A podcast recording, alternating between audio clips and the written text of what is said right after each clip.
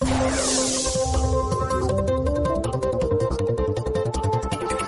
partir de este momento, inician las transmisiones de Mercurio Retrógrado. Análisis profundo de la información de Twitter, un recorrido a pulso de las historias de Instagram y el efecto contractual de la resistencia de Facebook. Su paso, Jani Dueñas. Macroeconomía, horóscopo y política exterior con José Nas. Ahora comienza Mercurio Retrógrado.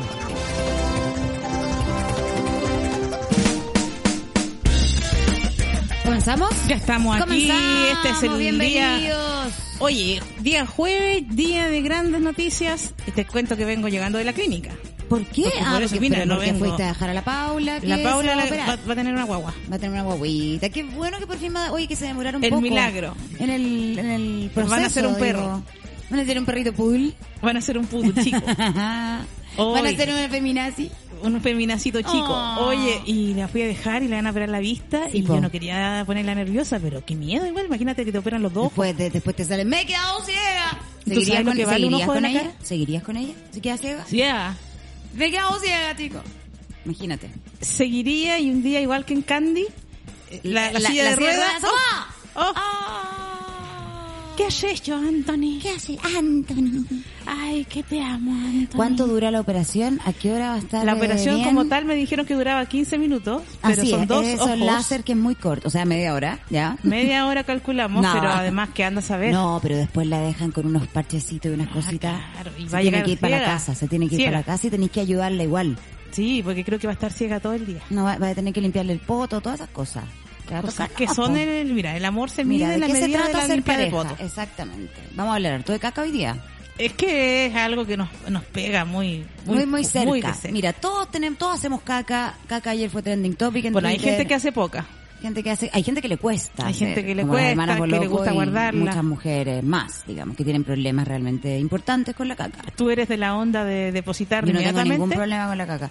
Pero, pero sí tengo amigas que son, bueno, Paloma Sala sin ir más lejos, Fernanda Valdés, otra amiga. Me encanta que dé digo nombre y yo- apellido. Sí, sí, da lo mismo. Y ya no pienso lo- en ellas, como pienso en su poto. Ellas lo cuentan. Que eh, te diría yo que hacen caca unas tres, cuatro veces al día.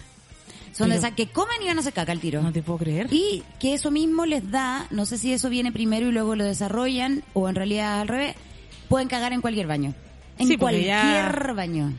A esa altura no se pueden estar eh, poniendo quisquillosa. Eh, acá en el, en el baño de Café Palermo no ¿Cuántas tengo ninguna duda cagado? que Paloma Sala ha cagado. Varias veces. Mira, Y quizá- todas las veces que ha venido Y probablemente. quizá en todos los baños. Es, es muy probable.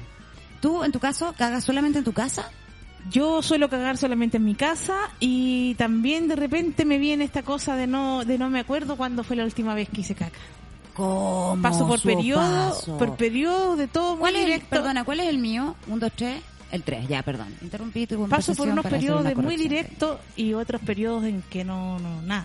Pero bueno, ahora que estás cambiando tu alimentación, porque estás en una dieta estricta, me parece, quiero que me cuentes Es cómo va muy- eso. Estoy en una, tengo una mochila donde no pude traer la pauta porque tuve que tener puro Eso influye adentro. mucho en... eh, yo, yo iba a una nutricionista, que si, si tú deseas en algún momento ir, yo te puedo dar el dato. Una nutricionista antroposófica estupenda, que me hizo a mí muy bien porque me hizo no solo bajar de peso cuando estuve muy, muy flaca, sino que además limpiar mi cuerpo en niveles eh, inconmensurables. Y que todo el rato me decía, eh, ¿cómo están las, de- las deposiciones? Me decía, ¿cómo van las deposiciones? Y tenían que hablar de caca. Deposición. Y ahí tú te Y sentías yo ah, le decía, bien, están bien. Me- hoy día me saludaron, me quedaron mirando, me dijeron, bueno. Y yo dije, bien. Una vez al día por lo menos, me decía que ojalá en la mañana. Que después me pesara, después de hacer caca me pesara. Claro, porque Y era impresionante, porque yo me- cuartito de caca ahí Yo me he pesado antes y después de hacer caca y es notoria la kilo de diferencia. diferencia. ¿Estás cagando con esta nueva dieta? Porque al principio el cuerpo se resiente un poco. Estamos acostumbrándose a la nueva alimentación y no siempre... A veces te ponía estítica los primeros días de un cambio alimentario. Sí, primer día eh, de- hice mi depósito correspondiente. Este es mi tercer día. Ajá. O ya viví mi tercer... Este es mi tercer Este es tu día. tercer día, porque y el no estoy haciendo caca. Claro. Mi cuerpo quiere quedarse con esos carbohidratos y no se piensa deshacer. Y no tiene idea cuándo voy a volver a comer, así es que no, y no, y no. ¿Y Y, cómo, no hay caso. cómo te has sentido en estos días de, de restricción alimentaria? Mira, voy a hacer pipí cada dos segundos. Eso es muy bueno. Estoy- creo que estás estoy eliminando Botando algo. una cantidad de toxina. Una cantidad... eh, ayer me vino la cuestión del hambre. Te dio hambre. Me Así dio como, hambre "Ah, y me comería decía- un caballo. Y la dieta la, la pegué ahí en la cocina. Ya. Entonces lo único que puedo comer a destajo, jalea. Pero tú estás como con una dieta de, bueno, sí, pues de diabético. Sí, pues si soy diabética. Entonces me decía, si tiene hambre, coma jalea, toda la que quiera. Imagínate, ¿quién Pero quiere sin comer azúcar, jalea? po. Obvio, la diet, la que Ajá. sin azúcar. Igual es muy dulce esa cuestión porque le ponen mucho stevia Sí, asqueroso. Sí, el sabor Entonces, como, como para... Y ayer me vino todo el bajón, me dio como pena, me sentía de- sin energía. Sí. Me vino todo la- y, y me, y Y me tomé la sopa porque la- el almuerzo es con una sopa. Y después te juro que no tenía ánimo ni para mascar la comida que tenía que comer. Pero tú estás haciendo una dieta que te inventaste tú, que alguien te dio. Me metí al grupo Goce. ¿Te metiste? que pero, Ya me pero, matriculé. huevona, espérate, No, me hablamos, el, matriculé. hablamos el lunes de esto. Es que yo el tomé martes, decisiones. Uh, yo tomé la decisión. Oye, qué impactante. No, pero si lo había pensado hace años que me compré el libro, hace años atrás. Ya, pues, pero ¿cuándo Estudié fuiste? la- en los videos de YouTube que ¿Cuándo hay. fuiste? El- Hoy día me toca la terapia. Ya. Pero tú te inscribes ellos- y, y al tiro te tiro te mandan, ellos mandan- la receta, la, la dieta y te mandan videos y varias cuestiones Y- por y internet. te- y es una secta esta cuestión. Sí, Pero es una buena como- secta. Yo voy a decir, hola, mi nombre es Susana, adicta al azúcar. Y Te queremos, decir, Susana. Hola, Susana. Hola, Susana. Somos Estamos todos contigo. Oye, pero qué bacán, te felicito. Sí, ¿sabéis que yo? Sí, porque uno necesita ayuda en estas cosas y cuando yo sé que son como cambios radicales. uno come porque, ¿sabes qué? No es porque tenga hambre. No, la Uno de las come veces porque tiene porque terrores. Puta la weá, mira, porque si nos vamos a morir todos, que tanta weá. Y porque uno tiene eh, terrores, depresiones, inseguridades y uno vamos comiendo. Sí, pues es inevitable. Y yo que tengo diabetes hace tiempo, entonces yo hace tiempo que debería haber seguido la dieta y no lo logro. Mm. Entonces empiezo la dieta, me dura dos días, después vuelvo a los Por eso, este tipo de cosas, como el grupo Goce o otras instancias, ir donde una nutricionista que te guste, um, la gente que hace deporte, encontrar una disciplina, una actividad física que te, que te embale, que te obsesione un poco. Tenís como que obsesionarte un poquito un rato con la weá. Imagínate Porque que hoy si no, día- de verdad es muy difícil de Es muy difícil de seguirla. Y es, un, y es algo que tienes que tener persistencia, si no, nunca vaya a haber cambios reales. Mira, ayer hice, me compré un zapallo entero, ¿Ya? entero, porque tenía que echar ¿Zapallo amarillo? de zapallo ¿Ya? amarillo, del que uno hace el Sí. charquicán, y tuve que hacer una sopa, hice tres litros de sopa. ¡Qué rico! Entonces ayer dediqué mi mañana a pescar la sopa, botarla en un frasco, meterla al congelador. Excelente. Y- porque yo no voy a tener tiempo todos los días de estar haciendo que, sopa. Es que hay que, hay que prepararse. Claro, entonces para que hoy día traje mi termo con la sopa Ya, de zapallo, me quedó bastante buena. Buena. Y entonces hoy día en la mañana tenía que llevar a la Paula a la clínica y el desayuno, las galletas de arroz. Oye, El- esa weá es como comer plumaví. Es igual que el Es plumaví. plumaví. Imagínate plumavit Pero con yo, tam- jamón. yo también las he consumido. Y uno se, y uno se engaña a sí misma nomás, como, mmm, qué rico. Es la sensación de filo". mover la mandíbula, pero en realidad estás comiendo algo que no tiene azúcar, Claro, que no tiene sal, algo que no tiene sabor, que no tiene Que consistencia. No tiene nada. Nada. No tiene vida. Y entonces eh, vivo y después es que la ensalada, porque me va a dar la hora del almuerzo antes de llegar a mi casa y si no, no como. Entonces, ensalada. Entonces al final estoy muy pendiente del tema de la comida y yo tengo el privilegio de poder hacer eso porque Sí. mi horario me lo permiten. Sí. Pero si otra gente que trabaja, o yo mismo cuando trabajaba horario formal de oficina, Es era muy difícil y si no tenéis tiempo para llevarte el tupper y te pillas el almuerzo en la calle. eh, ¿Y el- dónde? No, ¿Dónde siem- no comes? siempre tenéis opciones de comer ¿Sabes lo sano que hay que- y rico. Te dicen ahí qué hacer, po. Un plato de servilleta. No, si es macabro. Yo cuando vi esto ¿Qué yo quería dicen? llorar. ¿Qué te dicen? No, Sí, por eso me deprimí. Es, el plato es un plato de servilleta. O sea, el plato chico. Sí, más el chico, el de del pan, té. el Eh, del pan. El, el plato de la taza, el té abajo, ya, el plato de pan. el de la servilleta es un poquitito más grande que el té. Ya. Pero el plato chico igual. Sí. Y ahí es la, ahí es la verdura. Toda la verdura ahí, lo que te entra ahí. Pero no para arriba un cerro. Mm. Es como una dosis bastante medida. ¿Y eso con qué? Con una proteína y con, con pesa. 100 gramos. Súper poco. Oh, Dios. Es súper restrictivo. Sí. Entonces, Bueno. ayer me vino toda la depre.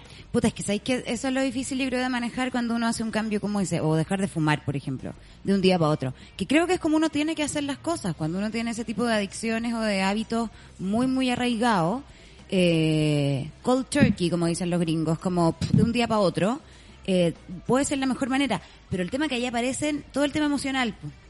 ¿cachai? Entonces, como que al final tenéis que estar terapia por todos lados. Sí, Y porque contenida por todos lados, porque te va a venir la angustia, te va a venir como la pena, te da Yo rabia. soy la típica persona genio, que no carreteo mucho. Mm. Entonces, si estoy contenta, vamos a comer.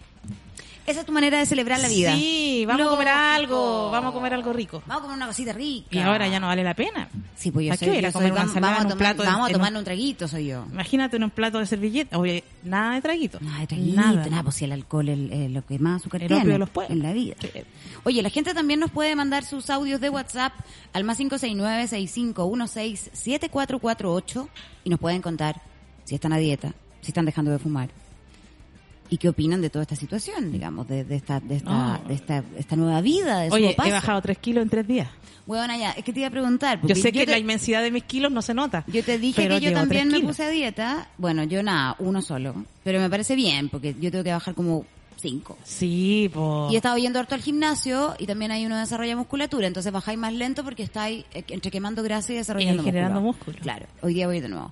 Y, eh, y te iba a preguntar si habíais, si te habíais pesado, cómo estabais con eso. Bajé al tiro tres kilos. ¿cachai que esos primeros tres kilos también son como líquidos, generalmente? Sobre todo si estáis yendo a, hacer, a mear tanto, probablemente estáis botando mucho como líquido que estabais reteniendo. Sí, lo estaba guardando, no Pero sé es la qué. raja, pues, porque esa, esa wea te motiva al tiro, te sentís más liviana. Y eso te motiva para seguir. po. Totalmente. Y la esperanza que tengo es no rendirme y sobre todo es que lo que me da miedo el fin de semana. Ay, sí. Tengo show el viernes, tú tenés show hoy día. Y típico que uno le dan ganas de tomarse algo porque antes de salir al escenario. Lógico. Voy a andar con mi tupper en el escenario. Mira bueno, qué tenéis que empezar la a usar primera todo esto para la comedia también. Stand-ups tupper. comediante de fitness diet. Con un apio, salir en vez de con un whisky, con un apio. Oye, tenemos audio de alguien. Escuchemos los audios de nuestros amigos. A ver. Pero les quería hacer un comentario cortito sobre todas las cosas que han hablado porque he escuchado todos los podcasts. Y creo que para poder seguir con este proceso del yo apruebo y de hacer entender a la gente, uno se tiene que transformar en la canuta del yo apruebo. Y, y luchar desde su trinchera de conocimiento. Por lo menos yo lo hago en mi área, yo trabajo en ciencias marinas acá en el sur, trabajo para, para una institución que trabaja con el gobierno, entonces he estado ya llevo 10 años trabajando en el océano y les puedo decir que mi forma de pelear como trinchera es explicar a la gente con una sutil pregunta. ¿Cuántos tipos de merluzas hay en Chile? ¿Y qué pasa con la sardina y la anchoveta? Y les empiezo a contar la historia de cómo una ley que está mal redactada y que está mal hecha y que ayuda a estas siete familias a, a que sus dineros y sus arcas de oro y todas esas mierdas crezcan eh, con nuestros recursos. Y les voy que explicando algo que deberían saber desde colegio. Eso, hoy me alargué, es demasiado largo. Heavy. Aunque si quieren lo escuchan, si no, lo voy a entender. Deben ser audios de 30 segundos, como en el Peña de Ah, Sala. Ya, ca. besos, las quiero montones y gracias por estar ahí. Y, y bacán, Jani, que esté y seca la su. Me encanta. Besos, adiós y saludos a la José. Chau. Espero que haya llegado a tiempo donde tenía que llegar, porque claramente iba muy apurada a su lugar de destino. Oye, y yo pensaba, eh, ¿qué pasa si empezamos, ahora estamos organizando un show para fin de mes y le pusimos, eh, se acaba el verano? Buen nombre, Sopazzo. Entonces así, y todo, eh, eh, un, no sé, un, un nombre cualquiera va a un show, Paco Culeado. Sí, claro. Bueno, nosotros usamos Enemigas Poderosas también para el show que Y de hicimos aquí en de adelante, todos subliminales, vamos haciendo campaña. Pero es que tenemos que puro, pues si no nos queda otra. ¿Apruebas este show? Yo apruebo. ¿Aprueban ustedes el show que yo tendré esta noche en el Blue Pub? Los curas cuando se este- casen. Aprovechemos este ¿Aprueba? momento, claro. En vez de, en vez de Acepta- aceptas, aceptas a eh, José Ignacio como marido, aceptas a El cura. Susana como mujer eh, su- de tu esposa para toda la vida. Nos falta el cura progre. El cura progre casando a la gente, ¿aprueba? Bueno, para el matrimonio de Marlene Olivarí, con mi primo hermano, Peluche Dueñas, el cura dijo, ¿Tú en? Mega, en Mega se vive. Tú estabas invitada, me imagino, como familiar. por supuesto. Pero además yo esa Oh. época, no, fue espantoso, porque yo en esa época trabajaba en Mega, en las teleseries, yo era actriz. O Cuando, sea, cuando estaba yo en era todo lo que se llama la farándula. Uy, estaba en todo lo que se llama la cocaína también. Y, Qué horror ese mundo. Y yo tenía grabación de la teleserie y después de la teleserie, de la telenovela, me maquillaron las maquilladoras de la telenovela para irme a la iglesia. Y llego a la iglesia y había eh, grúas, ma- cámaras en plumas y si- estaban los Es mismos, lo estaban los mismos camarógrafos del canal transmitiendo el matrimonio. Y el cura tenía un sonopronter con Alex Hernández que estaba dirigiendo. Y el cura los casó y dijo, en Mega, se vive. No. Y todos quedamos para hoyo. Y de ahí nos fuimos. Y, ¿Y yo ese cura era verdadero, real? No lo sé, yo creo que era un weón que bailaba che que estaba disfrazado. Disfrazado de Era, sacerdote. era Rogerio. Quizás que le estaban haciendo en la chuchuca. Y de ahí cura. nos fuimos a la fiesta, que la fiesta no fue televisada. Menos mal, porque ahí Menos Sodoma mal y porque- Gomorra. No, por supuesto, Carlita Ochoa. Uy, Adriana No, Barrientos. en la época de Jimbo, de Jara. todo. Checo Pete terminó haciendo un cara pálida en la pista de baile. Oh, la sonora horror. de Tommy Rey poniendo la música. Oh, qué horror. Yo me acuerdo la mitad, que te va a Oh. mentir. La- lo mío lo que has tenido que pasar. ¿Sabes que si no ¿Por hubiera sido por la droga? Ah, porque Mira, sin droga no hubieras podido sobrevivir a todo esto. si no hubiera estado tan borrada. Mira, ¿sabes que una vez no dicen a la gente que la droga y todo, ¿cómo se vive con eso? En Mega se vive. En Mega se ¿Cómo vive. se en vive? ese tiempo la Marlene tenía unas pechugas tan grandes Sí. Que no cabía, tuvieron que hacer un vestido especial Sí. para sostener esas tetas. que. Eran como que se instaló. En todo caso está Kilo y medio en cada estupenda, pechuga. eh. Estupenda, amorosa, simpática. Y ahora menos mal, es que no está de moda tener la pechuga grande. ¿No? Yo encuentro que ahora se sacan, se sacan los kilos de silicón. No, yo sé, no sé. Yo creo que están las dos cosas nomás, pero la- hay gente que le gustan las tetas grandes igual. Y cuando digo gente quiero decir al patriarcado. al patriarcado. Sí. Porque sabes qué harto que incomodan Sí, y pesan. es verdad. ¿Tenemos más audio, mi querido Martín? A ver. Hola cabras, Eh, bueno generalmente la escucho eh, en Spotify, entonces voy un poco atrasada en los capítulos y probablemente estén hablando cosas muy serias, Eh, pero me acabo de enterar de que Tulio Treviño es un chimpancé, no puedo, no puedo dejar de decir que estoy impactada, basta de engañar al pueblo, bueno, para mí era como un ser de calcetín, simplemente un ser, pero jamás pensé que era un chimpancé, eso. Eh, Tulio Triviño es lo que tú quieres que sea. No puedo creer que te impacte tanto una weá que yo dije que ni siquiera sé si yo si es verdad. O sea, puedes consultarlo en la enciclopedia de 31 minutos, pero creo que Tulio Triviño es un ser de magia y de luz que puede ser lo que tú deseas que sea. No Sí. es necesario que sea un chimpancé. Y si le sobra la guatita, te da tres deseos. Así es. Así que, Gaia, supéralo. Pero que bacán que nos manden como audios de cosas que hablamos hace cuatro días. Sí, porque nos obligan al eterno retorno. ¿Hay alguien más?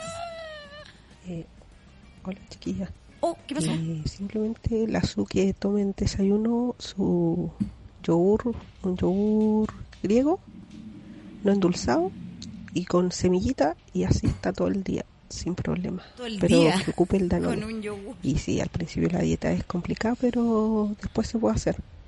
Y mucho ánimo, mucho ánimo.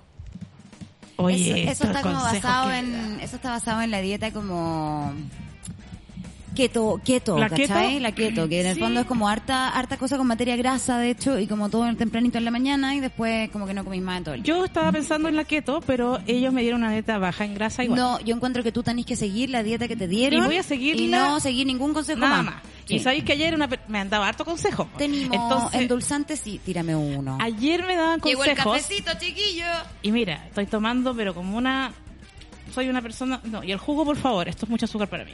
Por no favor. vas a poder consumir Martín, ¿quieres no jugo? vas a poder consumir Tómese el jugo.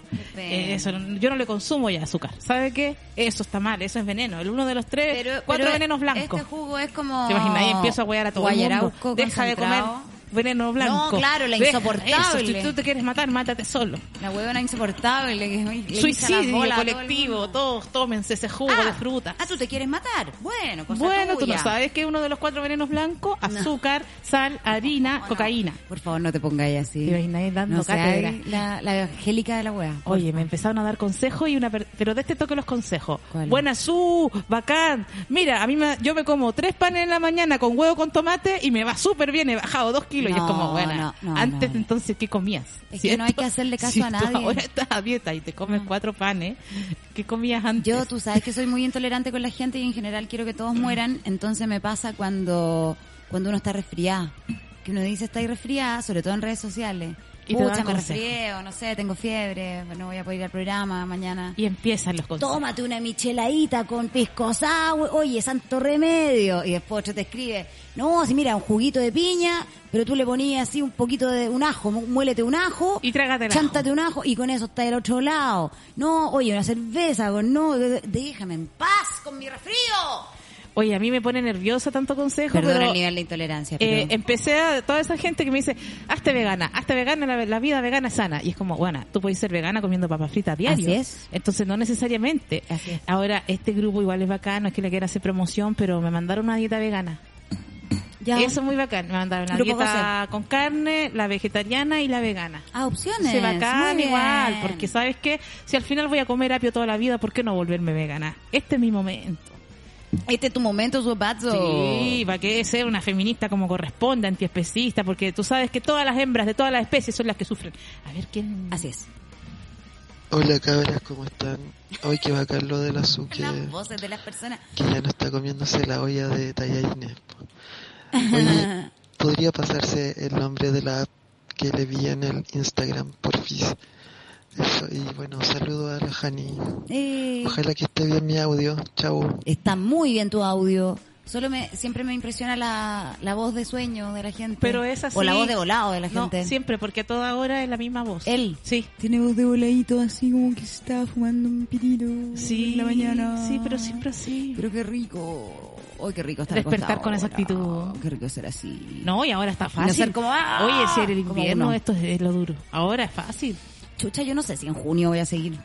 Pero ¿sabes qué es lo que podemos hacer? Mucho frío. ¿Sabes lo que podemos hacerlo en Nos la pagan tarde? con café, mucho frío. En la tarde. Ah, nos podemos pasar a Podemos la acomodar. Nos podemos cambiar de horario. Sí, total, la gente... y por- Imagínate, lo tiramos a las 3 de la tarde, Rico. pero también que lo suban a las 10 para Sí, que la gente que se almuerzo, acostumbró. claro. Oye, La ¿qué es lo que- repetición. ¿Qué es lo que te pidió él? Un Lo que pasa es que yo uso una aplicación que se llama Fast Secret. Ah, la- yo la usé un- ¿Para qué la ocupo? Porque anoto mi peso y cuando tengo dudas de una cosa que quiero comer y no sé si tiene carbohidratos, no sé cuánta grasa, no sé cuánta azúcar, etcétera, tú pones el alimento y ahí te dice todo lo que tiene. Y ahí te das cuenta si tiene mucho azúcar, si es alto en grasa, si es alto en carbohidratos. Cuando no sabes, Fast Secret. Secret. No es Fat Secret, no es el secreto de la gorda. no, no es, es el- es- es el secreto rápido. Fast ver, ¿Cómo Secret. se llama la wea? O es, o es el secreto del oh, gordo. El secreto del gordo se llama. Fat Secret. ¿Cómo se llama? Búscala bien. Oh, No, es fast, es fat. de Es fat secret. El secreto gordo. Eh, oh, rígido. Es como, gordo, aquí está tu secreto. Aquí está tu Porque secreto. esta aplicación, además que tú la puedes ver, gordo. Oh, Es tu secreto. Oh, es mi secreto bien. y mi, pero Bueno, yo lo usé un mira tiempo. me sirve porque tengo los pesos de toda mi vida y ya sé que Vais traqueando- cuánto he pesado en la vida Claro, claro. y sé cuánto cuán gorda estoy ahora Claro. y lo más importante para lo que más lo ocupo es cuando tengo dudas de un alimento meto ahí y me dice tantos carbohidratos y ya cacho ayer empecé buena, a ingresar mi completa. alimento Ya. y llegué a, y llegué a 300 calorías po. 300 calorías Y yo en decía, una ¿pero en cómo? una comida. En el- desayuno mira desayuno y almuerzo tenía 170 calorías bueno, eso es nada. Y después se tenía que repetir la once y la comida, igual que el almuerzo, se iba a comer 400 calorías en el día entero. Y, o sea, y con, con razón me, me vino la depre, no, no, no, pero eso, no, eso no está bien, pues eso también es de nutrición para tu hueveo, pues bueno. También tú tenés que cachar tu, metaboli- tu metabolismo basal, pues. No, me vino la con eso. Y yo creo que en Grupo Goce, y por favor si no lo hacen, hazlo tú por otro lado, pero debieran hacerlo, también te tienen que hacer un examen médico en el sentido de cachar tu porcentaje de grasa, tu metabolismo, cuánta energía estáis quemando en reposo y cuánto podríais quemar haciendo actividad física. Yo lo que más quemo en reposo. Porque en base a eso tenéis que ver cuántas calorías diarias tenéis que consumir. Una dieta de 400 calorías diarias bajo ningún punto de vista es sana. Mira, Bajo ningún punto de vista su paso. Soy hermana de médico, he hecho dieta toda mi vida, sé de lo que estoy hablando. No, si yo empecé a meter y yo dije esto debe estar equivocado, pero es que así fue mi ranking ayer. 700, una dieta restrictiva en calorías son 700 calorías hasta 1000. Mira, ahí quedó mi informe. Eso es lo que yo consumí Ya, y eso qué es lo que bueno, debería haber qué consumido. bueno que vas a ir hoy a Grupo Goce, espero que te sepan asesorar, porque encuentro que igual te estáis mandando sola un no, poco. estoy siguiendo al pie, al pie. Ya, pero- pero pregunta por esa weá, por la ingesta calórica con respecto a la quema de calorías en, en el metabolismo basal, Oh. Pero es que estaba almorzando y no tenía ánimo ni para Pero es que masticar. evide- evidente, pues te vaya a andar desmayando con 400 calorías diarias, estáis loca. ¿Y si hay otra cosa que me está dando? Eh, esto es como la abstinencia de, de cualquier droga. Me empezaron los calambres. Insisto, 400 calorías, en serio, es, está, lo que estás haciendo es criminal, no tiene sentido. Yo creo que estás equivocada, yo creo que son 800. De O a lo no mejor las- eh, también puede ser que esto sea lo que está... Es que si la- estáis con calambre y te andáis desmayando, no puede ser. No puede Y ser. también sabéis qué pasa. ya vamos a que- revisar este tema el próximo lunes. ¿Por lunes tenemos programa? Martes. El martes. Perdón, martes. El martes. Oye, pero... Oye, pero... Pero que, que estoy Oye, pero bajando. acabo. Estoy bajando. Fíjate, Oye, pero- Bajé 5 centímetros de guata. ¿Qué te digo? Ya, si la cosa es mantenerse, ¿ah? no quiero desanimarte, pero los primeros días hoy uno baja Y te un imaginas montón, después, no, ya la después dejé. Vamos a comer un sándwich y ya, ya. La vida es así. De algo hay que morirse. Sí. ¿Tenemos más audios, mi querido Martín? uno sigue una dieta cuando empiezan a pasar esas cosas. Eh, yo creo que en esto en este contexto social igual es cuático meterse en una dieta porque es como otra represión más, pues son como pacos Ah, que entran a la psiqui y, y como que ya paco en la calle, paco en la psiqui como too much. Así que eh, yo creo que mm, igual podrías dejarte unos espacios como libres donde puedas disfrutar de cosas que te gusten, pero en realidad tiene que ver más que nada con las cantidades. ¿Cachai? Más que quitar de uno para otro, ¿no? Esto es como el craving que le dicen las adicciones. Eso. Y eh, abrazos. em, eso. Miau.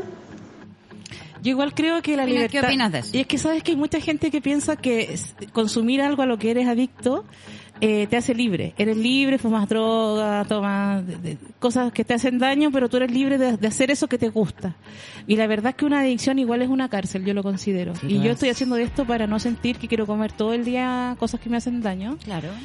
Y, y para mí liberarme de una adicción, que, que comer sea una obsesión diaria, que estoy tomando desayuno y pensando que voy a almorzar, eh, eso para mí, en mi caso, me hace sentir menos libre.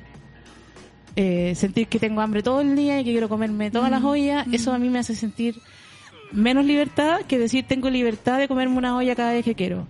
Pero esto es un eh, una decisión que he tomado porque ya he dejado varias adicciones y nunca cuando he estado consumiendo en mi adicción me he sentido libre para nada. Ni rebelde ni libre. Me he sentido presa de ese deseo que no puedo manejar que me maneja Sí, a mí. Sí, está bien. Yo creo que depende, de- depende de la motivación para hacerlo. Y obvio que lo estoy haciendo para sentirme bien, porque estoy enferma. claro Entonces si no, si no me siento bien, Por eso te digo, no lo, voy a ser la primera en dejarlo. no lo estás haciendo para estar flaca, para verte mina, para ponerte un traje de año para el verano. Lo estás haciendo por otras razones. Pues tengo 39 años y 200 depresión. Sí. Mi abuela tiene 200 depresión. Ni siquiera. No, tú tenés que cuidarte, así que está muy bien lo que estás haciendo, mi querida Su. Eso creo yo. Sí, ¿sabéis qué? Y por último, y si tengo una recaída, eh, me volveré a levantar. Si ya, ¿sabéis qué? Yo he sido capaz de... Yo dejé la adicción a la cocaína. Imagínate. ¿Cómo no voy a ser capaz de dejar un pan? Eso digo, esa es mi, esa es mi meta en la vida. Esa es mi... ¿Qué nos dice la gente? ¿Qué es el público? Hola chiquillas, las estoy escuchando desde Madrid. Eh, empecé a escuchar el podcast ayer y me encanta escuchar a Patana. Lo encuentro genial. Un abrazo y bueno, seguimos en contacto. Bueno, sí, sí, de hecho está vestida de pato ahora. No queríamos sacar fotos porque nada que ver, ridículo que mostremos, pero está patana acá. Y, y así estamos ahora. Eh, sí, Eh, No, sale bastante más caro traer a patana. más que un café. Más que un café y un jugo, déjame decirte. Oye, eh, ¿alguien le puede abrir la puerta a nuestra querida amiga que nos trae el pan que no podemos comer? Pero Sí. el huevito sí. Le vamos a empezar a decir que no, que se ahorren el pan porque Sí, como estamos en la porque dieta. Están desperdiciando el pan. No, y está, eso está muy pesado. Ayude, y pues, además mijo. que una, te- una tentación. Que alguien ayude a la dama. Por el amor de Dios. Gracias. Ahí la gente de Café Palermo, muchas gracias que nos está trayendo. Oh, es siempre el mejor café. Tengo un té calentito. Oye, nos un traen una paila de huevo juguito, un juguito gigante. y un café. A ver, la. ¿Qué van a decir en el grupo Goce cuando yo diga, no, es que yo estaba... Son pésimas personas, nadie ayudó a la amiga. Nadie me La está pobre ahí apoyando. con la tabla, equilibrándola. Muchas gracias, querida mía. Te pasaste. Eres un encanto de persona. Muchas gracias. Oye, esto, sabes que a mí la vida no se me hace fácil. Yo te voy a servir huevito mientras tú puedes eh, partir contándole la, la noticia, la primera noticia de la pauta, ¿te parece? Vamos a contar la primera noticia de la pauta, por favor, con la música que nos caracteriza.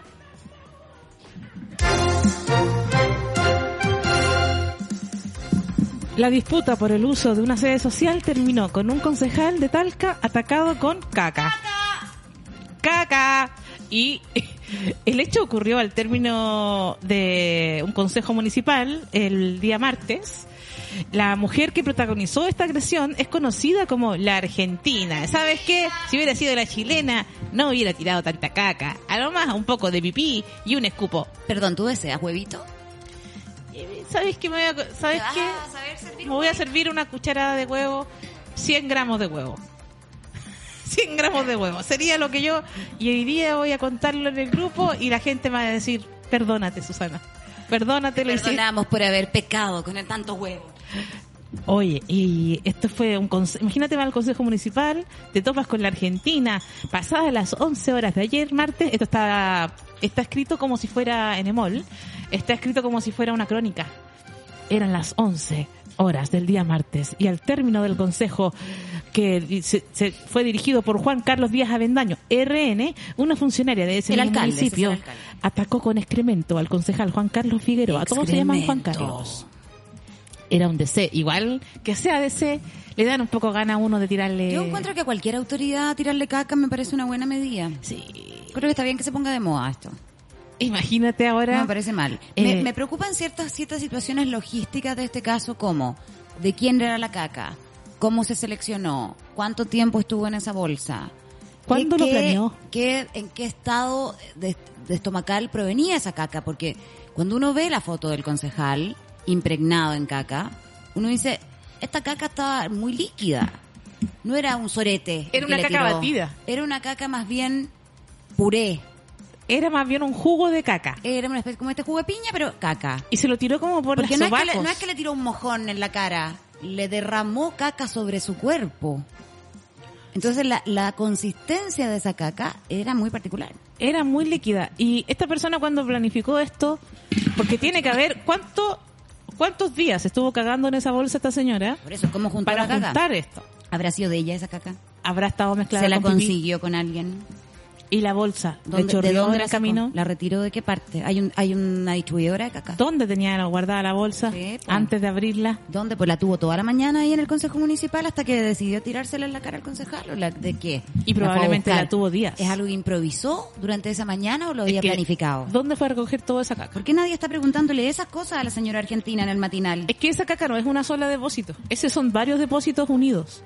O se los fue recolectando a distintas personas que fueron donando del municipio de Talca para hacer ese, porque debe haber sido su litro, litro y medio de Mal caca. tema elegimos para estar eh, comiendo huevo al mismo tiempo, ¿no? Yo calculo litro, litro y medio. Por lo menos mil o mil quinientos cc.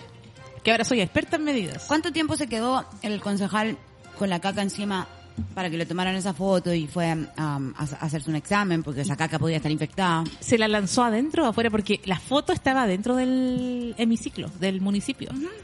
Estaba dentro de una oficina muy elegante.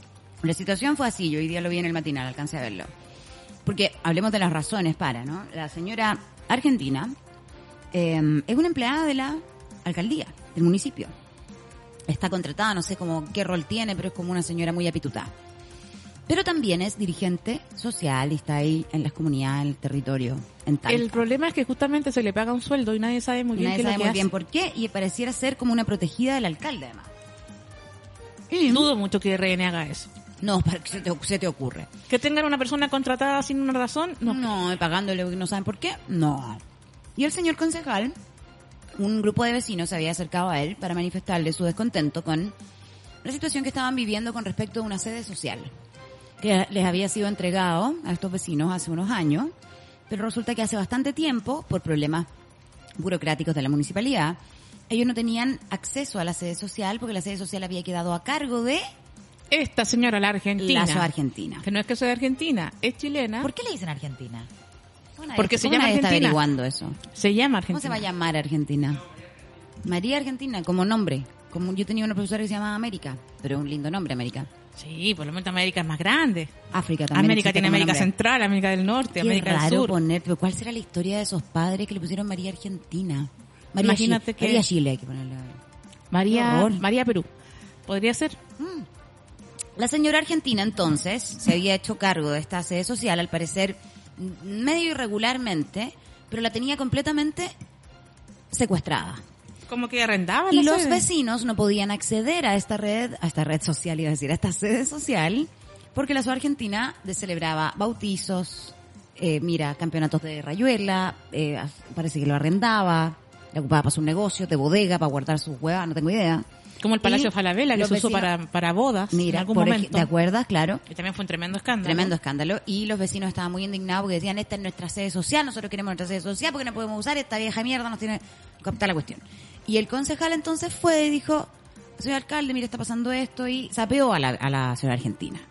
Y su argentina parece que estaba muy indignada, no sabemos si porque perdió su negocio o porque efectivamente tal vez la están sapeando por algo que todo lo que dicen estos vecinos es mentira, no lo sé.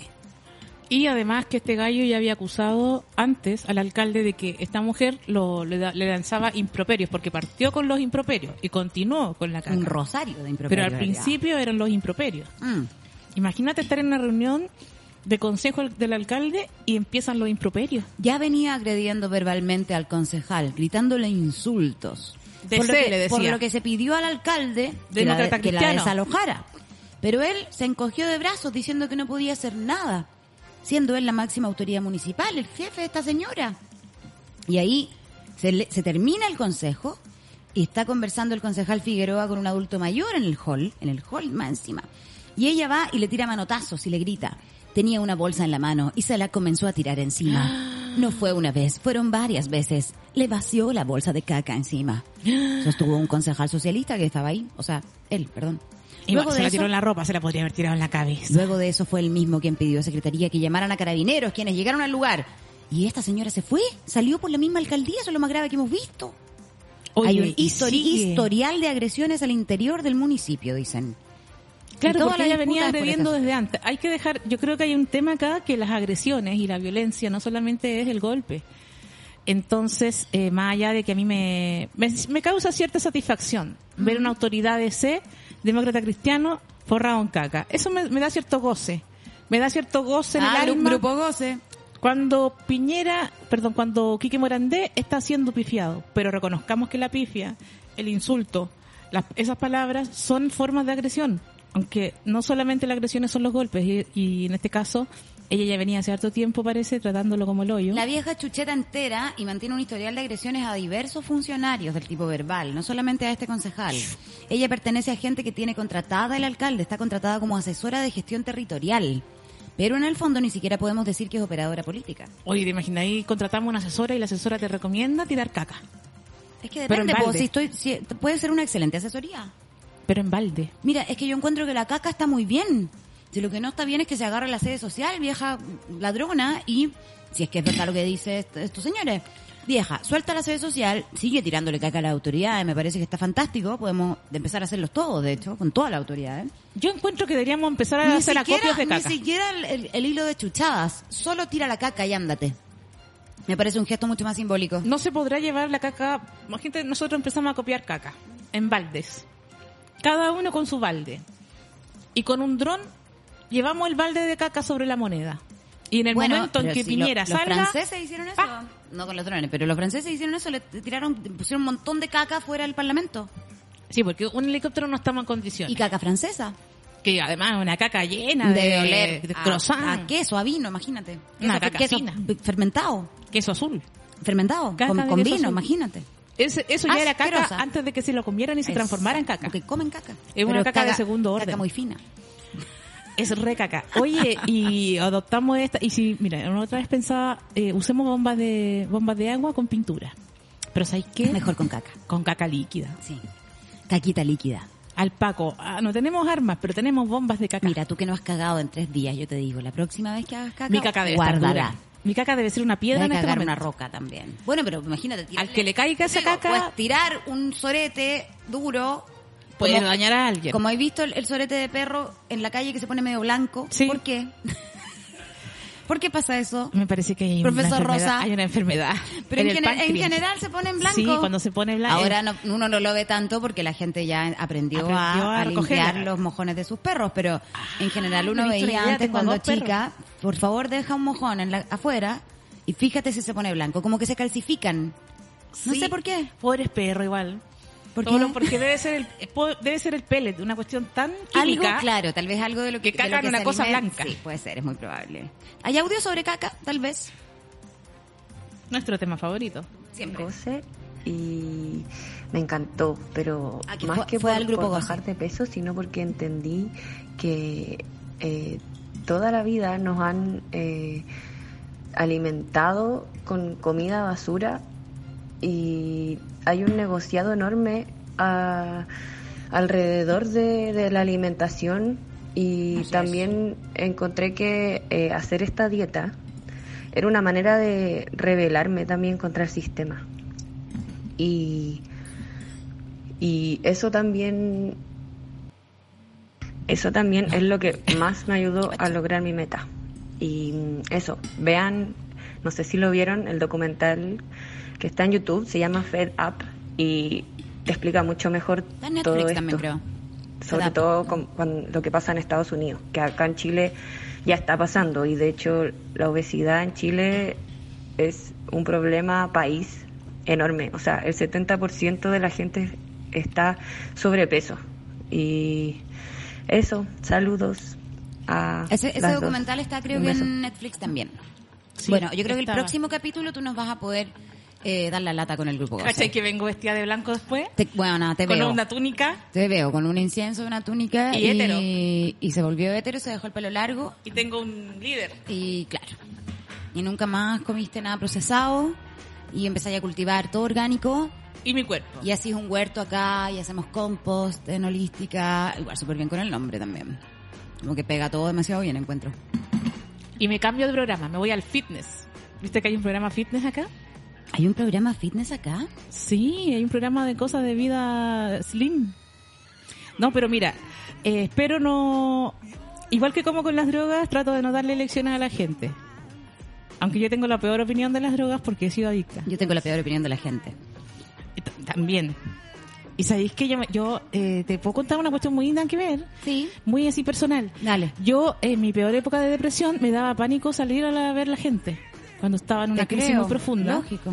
Y ahora me he dado cuenta que lo que hago es, como estoy expuesta a mucha gente, reuniones o, o qué sé yo, soy una persona más o menos pública en mi, en mi trabajo de comediante, como. Y no porque tenga hambre, po, porque ya estar con gente me pone mal, po. pero mi miedo no lo expreso, no, es que sienta el miedo, pero me pongo a comer sin ningún sentido. Como cosas que ni siquiera me gustan. Pero como de ansiedad social. Sí, de miedo. Mm. Es que le, ponemos ansiedad a las cosas, pero como que en realidad siempre me ha dado miedo estar con las personas, porque las personas son malas. Las personas te pueden tirar caca. Imagínate. Las personas hacen caca en una bolsa ¿Te han para lanzarla. ¿Te han tirado caca alguna vez? No literalmente. Ya. O sea, Metafóricamente, a mí también. em, Sí, metafóricamente. 15.000 uh, personas me- tirado me tiraron caca. 15.000 personas al hilo, pero no en, de facto, no en el mojoncito ahí en tu, en tu cara. Igual la galla fue, dije, porque nos le echó en la cabeza. No, se la tiró como del hombro para abajo. Y sentía yo que era como del sobaco para abajo, que ya era un poco pasado acá. Es que también el lanzamiento de caca es un arte delicado, porque por eso me, me hubiera gustado ver la, el- la evidencia de la bolsa, claro, antes, de, antes del lanzamiento, para ver cuánta caca era, porque una posibilidad es vaciar la bolsa arriba de tu cabeza. que lo encuentro hermoso. La otra es como medio como, como una onda, Como como, la como goleadora. la goleadora, o sea, ¡fua! Y además y donde Argentina- caiga, ¿cachai? Y ahí yo creo que, Te o la otra es, la cara. la otra es involucrarte al máximo ya como un acto de performance física y meter tú misma la mano en la bolsa y lanzarla con la mano. Esas son las tres posibilidades que se me ¿Qué ocurren, se te ocurren a ti? de lanzamiento de caca. Yo pensaba tomar un dron, pescar los tiestos de caca de manera muy tecnológica en esto. y llegar hasta Piñera. Es que yo quiero llegar a Piñera. ¿Ya? Yo quiero llegar al ministro Blumer. Blumel. Blumel.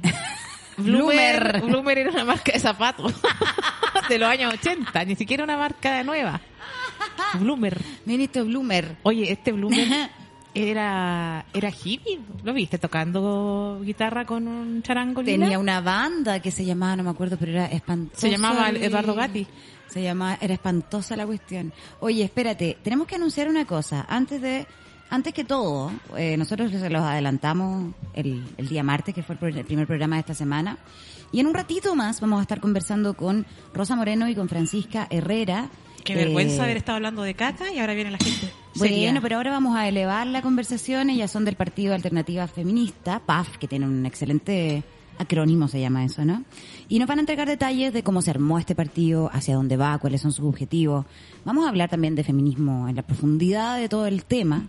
Así que desde ya ustedes pueden también mandar sus comentarios, escribir sus preguntas en Twitter, arroba podcast mercurio, eh, arroba eh, mercurio retrogrado podcast, en Instagram y pueden eh, mandarnos audio al más 569-6516-7448.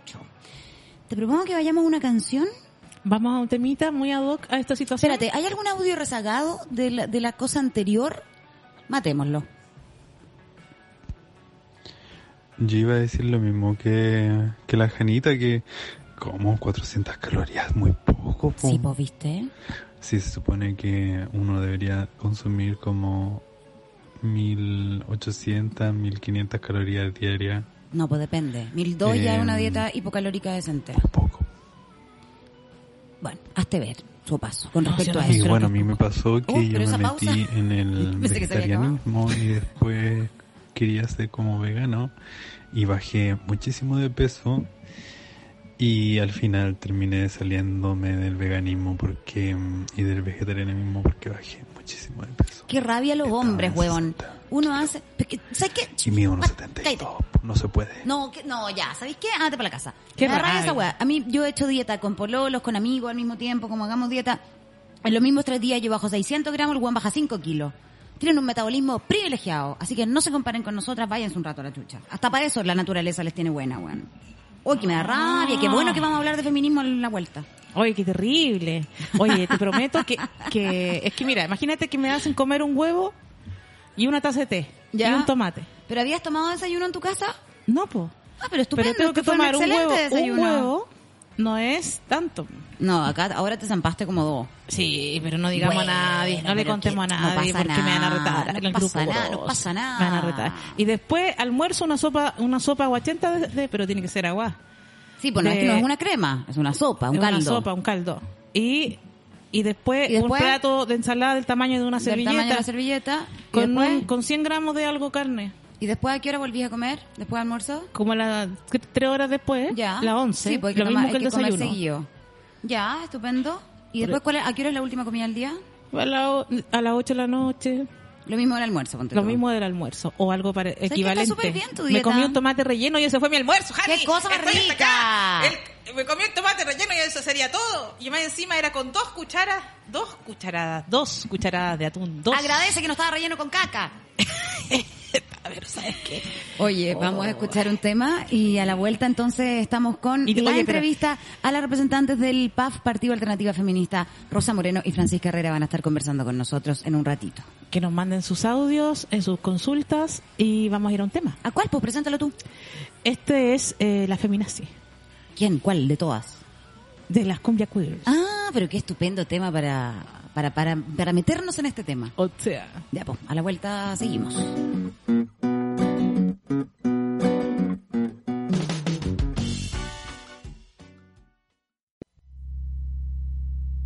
Ya estamos de vuelta entonces. Siempre me pierdo como en el momento de volver Sí, del- de, de cebar los mates y toda esa cosa uruguaya, Viñolo mate. del viñolo mate, Noche Norte y Libertad. Siempre me pierdo como de cuándo tenemos que volver. Oye, estamos al aire en vivo acá en holística.cl, son las 10 de la mañana con 52 minutos, da lo mismo la hora porque después la gente lo va a escuchar en Spotify a las 8 de la noche, a las 5 de la tarde, andas a ver tú. Pero lo digo porque me gusta decirlo. Y bueno, estamos en un momento importante hoy día porque tenemos dos invitadas que vinieron a conversar con nosotros. Estamos con Rosa Moreno y con Francisca Herrera. Bienvenidas, chiquillas. Eh, presidenta y, aclárame esto, sistematizadora del Partido Alternativa Feminista. ¿Qué significa ser sistematizadora de un partido? Es, eh, hola, chicos, eh, chicas, chicas. Eh, soy Francisca Herrera, soy socióloga y analista de datos, entonces eh, trabajo en las partes de sistematización y análisis de datos de todo lo que es el partido, entonces soy la coordinadora Ah, por eso de la parte... Claro, exacto. Eso. Eres como la nerd del partido, básicamente. en el fondo, ¿no? La computina, como quien dice. Sí, sí. Bueno, y bienvenida también, Rosa. ¿Tú eres la presidenta del partido, entonces? Ay, sí. Muy buenos ¿Estás arrepentida de haberte metido en esto? ¿Cómo eso ya? ¿Qué hice? En realidad yo tengo 64 años y ya estaba lista para irme a mi jubilación. Mm. ¿ya? Y tenía ya todo planeado, todo listo y de repente me cambió la vida. Pero estoy feliz. Bueno, y partamos por eso entonces. ¿Cómo partió este, este PAF, este partido feminista? ¿En qué momento surge? ¿Y cómo se arma? Mira, eh, hay que ser súper claras en esto, porque ha habido cierta confusión como que si nosotras fuéramos de las tesis senior, y no es así. Ya, haremos eso al tiro entonces, tiro, porque al tiro, efectivamente sí. una de las versiones tiene que ver con eso. Sí, porque a la prensa le interesaba mucho, porque resulta que nosotras surgimos de unos chats que teníamos para organizar el, eh, la- el evento que se hizo en el Estadio Nacional. Y ahí conversábamos de todo. ¿Cómo se conversan los chats? Y después de la performance que hicimos en el Estadio Nacional, no- algunas de nosotras nos empezamos a preguntar, oigan, pero ¿por qué no hacemos algo? ¿Por qué no tratamos de alguna manera de influir en la Asamblea Constituyente que estaba en plena discusión en ese momento? Y ya, nos juntamos algunas, armamos una asamblea, cinco días después llegaron 70 mujeres.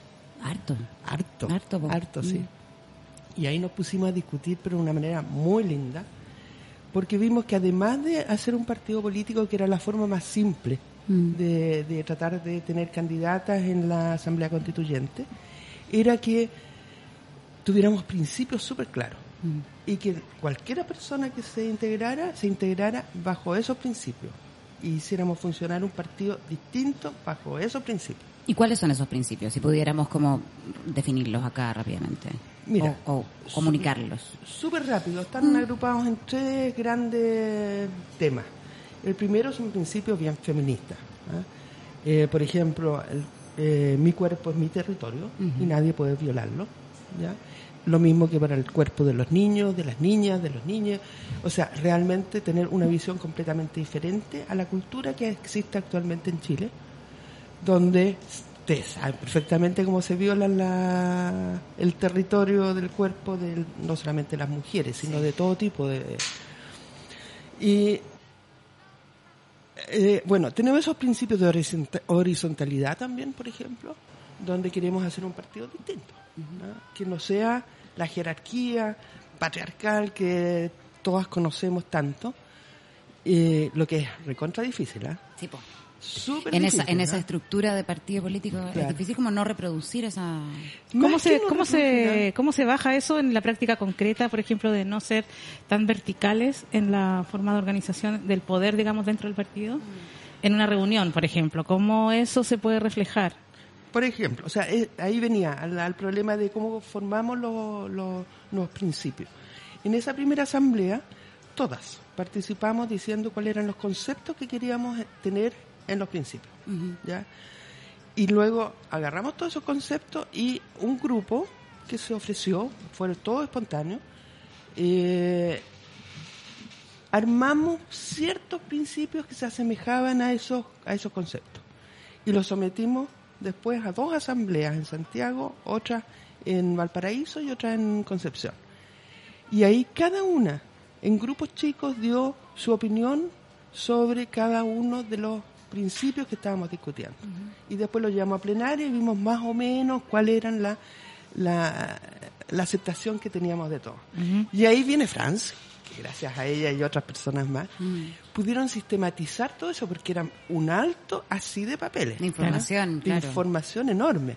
Entonces, eh, nos fuimos, algunas algunas de las chicas nos fuimos cinco días a la playa a trabajar únicamente en base a la sistematización que ellas hicieron, a revisar cada uno de los principios. Entonces son realmente principios en los cuales todas nos sentimos realmente reflejadas. ¿Mm? Queremos eso. Es más difícil, se demora Es mucho más, es mucho más lento, más complejo también, ¿ah? porque hay todas las mujeres que estamos ahí son, son todas con, con ganas de hacer cosas. No hay, no hay gente que esté diciendo, bueno, decían ustedes.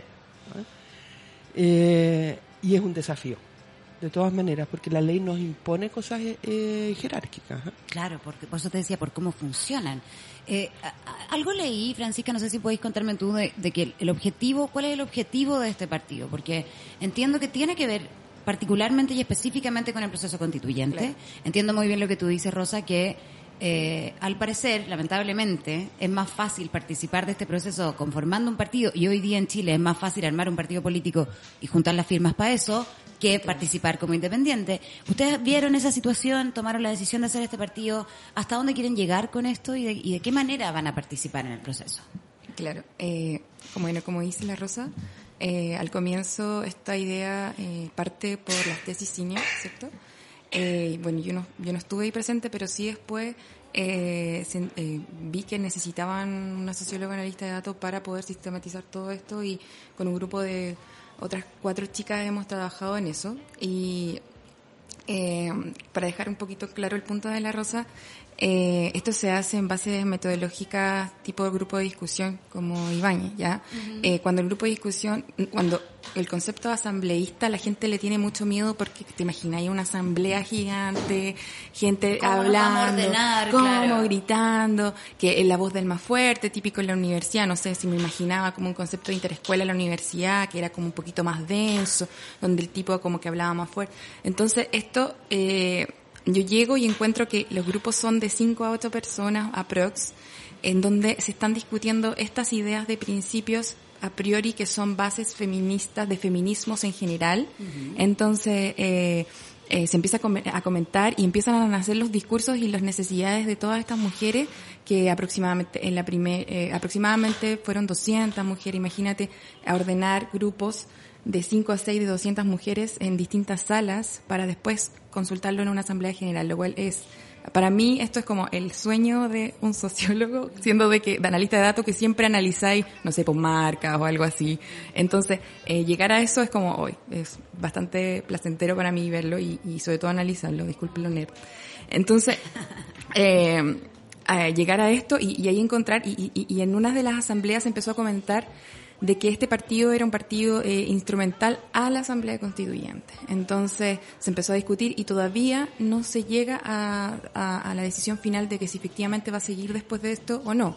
Pero lo principal y el objetivo principal es llegar a la convención constituyente en realidad, porque Sí, sí, lamentablemente no es asamblea y ahí hay unas diferencias que son, que algunos dicen que son una discusión aparte, que dicen que son semánticas, pero en realidad es un poquito más allá porque sí necesitas órganos, en realidad un intermediario, Mm. porque una asamblea sería como algo general en donde todo el mundo podría opinar, pero eh, estos eh, órganos, an- eh, yo creo que por eso quizás eh, la derecha eh, eh, no, nos empezó a, a decir, no, no queremos una asamblea. Por al- por algo le cambiaron el nombre, no es- Exacto. no es antojadizo que No, hayan hecho, aunque hayan no. dicho después de que Es no, lo que esto sí, que es lo mismo, pero en realidad no. Entonces, lamentablemente, y yo digo lamentablemente, y esta es una opinión quizás personal, porque hay, hay gente que quizás les gusta los partidos políticos, eh, yo nunca he sido partidista de ningún partido, o sea, en realidad nunca he participado en ningún partido y tampoco era mi intención hacerlo.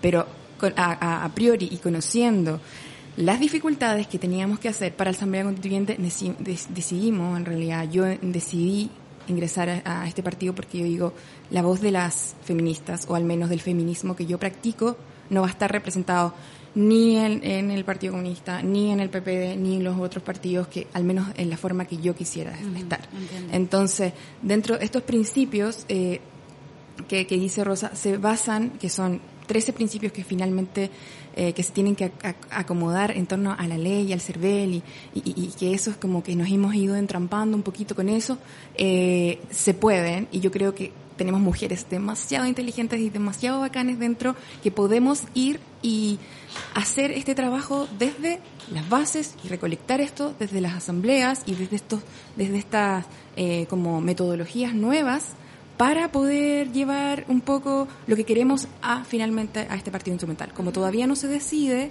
si va a seguir o no, al- nuestra meta en este momento, nuestro O sea, objetivo esa es la pega ahora. es ahora. Luego veremos claro, qué pasa, de exacto. acuerdo también a, lo, a cómo les resulta este proceso. Exacto. Te quería preguntar, cuando decías, vamos, a- estamos recogiendo en un proceso desde las bases para eh, sistematizarlo, digamos, en estos principios y poder encajar en lo que nos exige el CERVEL. Esas bases, ¿cuáles son esas bases? Porque existe la, la coordinadora 8M, que tiene movimientos y está organizando feministas por todo Chile. Existen los grupos de lesbianas feministas, que algunas eh, son bastante fuera de las instituciones, generalmente están por una autonomía de las instituciones y también son feministas. Entonces, cuando tú dices vamos a ir a las bases, ¿te refieres a las bases del movimiento feminista o de la sociedad en general o del grupo que está conformando el- las reuniones de asamblea? O la gente que está en la asamblea pertenecen a estos grupos, a también cada una... O sea, eh, un partido, y también eso tiene que ver con la pregunta que hacías tú antes. Un partido es una organización, tiene una orgánica. Si es que nosotras fuéramos como independientes, iríamos diciendo lo que nosotros pensamos. Claro. La que persona no debe responder ante nadie. Sí. En general en los partidos no se responde mucho a las bases. Hay un organismo intermedio que es elegido y eso, según la ley, ese es el que tiene realmente el poder. esa no es asamblea, sino que lo llaman comisión política, eh, tiene diversos nombres, que tiene todo el poder. Por lo que decía Franz recién, la, la manera que nosotros estamos tratando de dar vuelta a la ley es que, que sea la asamblea, o sea, el conjunto de cada una de las afiliadas que tiene derecho a un voto. Una persona, un voto. Siempre. ¿Mm? Y eso implica de que estos organismos intermedios que estamos obligados a hacer por, por ley eh, entreguen su, su propia, eh, eh, lo, que la ley le- les dice que ellos pueden decidir a la asamblea. Y hacerlo de tal manera, con todo tipo de metodologías eh, muy interactivas, para que todo el mundo pueda participar. ¿Mm? Y que cuando se vota, se vota, como, como les digo, una persona, un voto.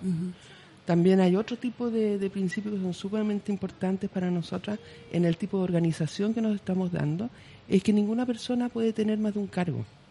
Perfecto. O sea, tú estás a cargo de una comisión, no puedes estar a cargo de una segunda comisión. Ajá. Una persona que está elegida, por ejemplo, dentro de la directiva no podría jamás ser una, una diputada o una asambleísta o lo que sea. Perfecto. ¿Ah? O sea, realmente hay que separar las funciones, tenemos que realmente pensar en cómo todas puedan de alguna manera estar participando. Eh, yo, yo he tenido la experiencia en Bélgica porque participé en el Partido Sí, Ecologista. tú fuiste al Partido. Ecologista, estuviste exiliada en Bélgica, me Estuve parece, ¿no? exiliada y era representante de la región eh, de Bruselas. ¿ya? Eh, y yo sé que eso se puede hacer. ¿ah? Otra cosa que es importante es que en todas las reuniones es importante que sean abiertas, que cualquiera de nosotras podamos participar. Entonces, cuando decimos las bases, es toda la gente que participa dentro del partido, hacerlas realmente partícipes y que puedan decir lo que piensan y puedan decidir. Y en ese sentido, ¿cómo han recibido y cómo responden también a ciertas críticas que han surgido también, por supuesto, de movimientos feministas autónomos que no son, que no participan de las instituciones y que sienten que tal vez el movimiento no debiera eh, estar presente, por ejemplo, en un partido político, o que no están de acuerdo con eso. Hay algunas más radicales que simplemente lo encuentran espantoso, otras incluso como las mismas tesis que hicieron una declaración eh, que dice, bueno, nosotros no nunca vamos a pertenecer a un partido, pero tampoco vamos a partir a las compañeras que quieran hacerlo, digamos. O sea, ay- ustedes háganlo y ojalá les vaya muy bien. Nosotras seguiremos en la trinchera como más de- de la calle, ¿no?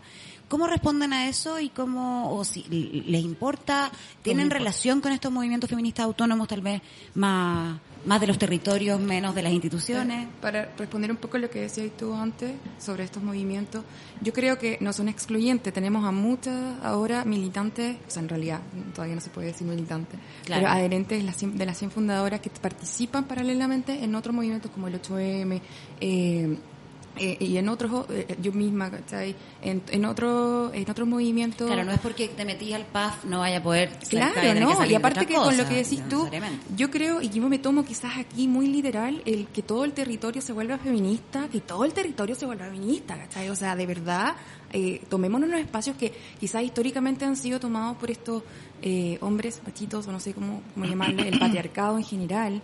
Eh, para mí es muy importante eh, que quizá eh, luchar en todas las esferas y en todos los, puntos. Al menos esto quizás es un poco personal y creo que rescato mucho las opiniones de mis compañeras.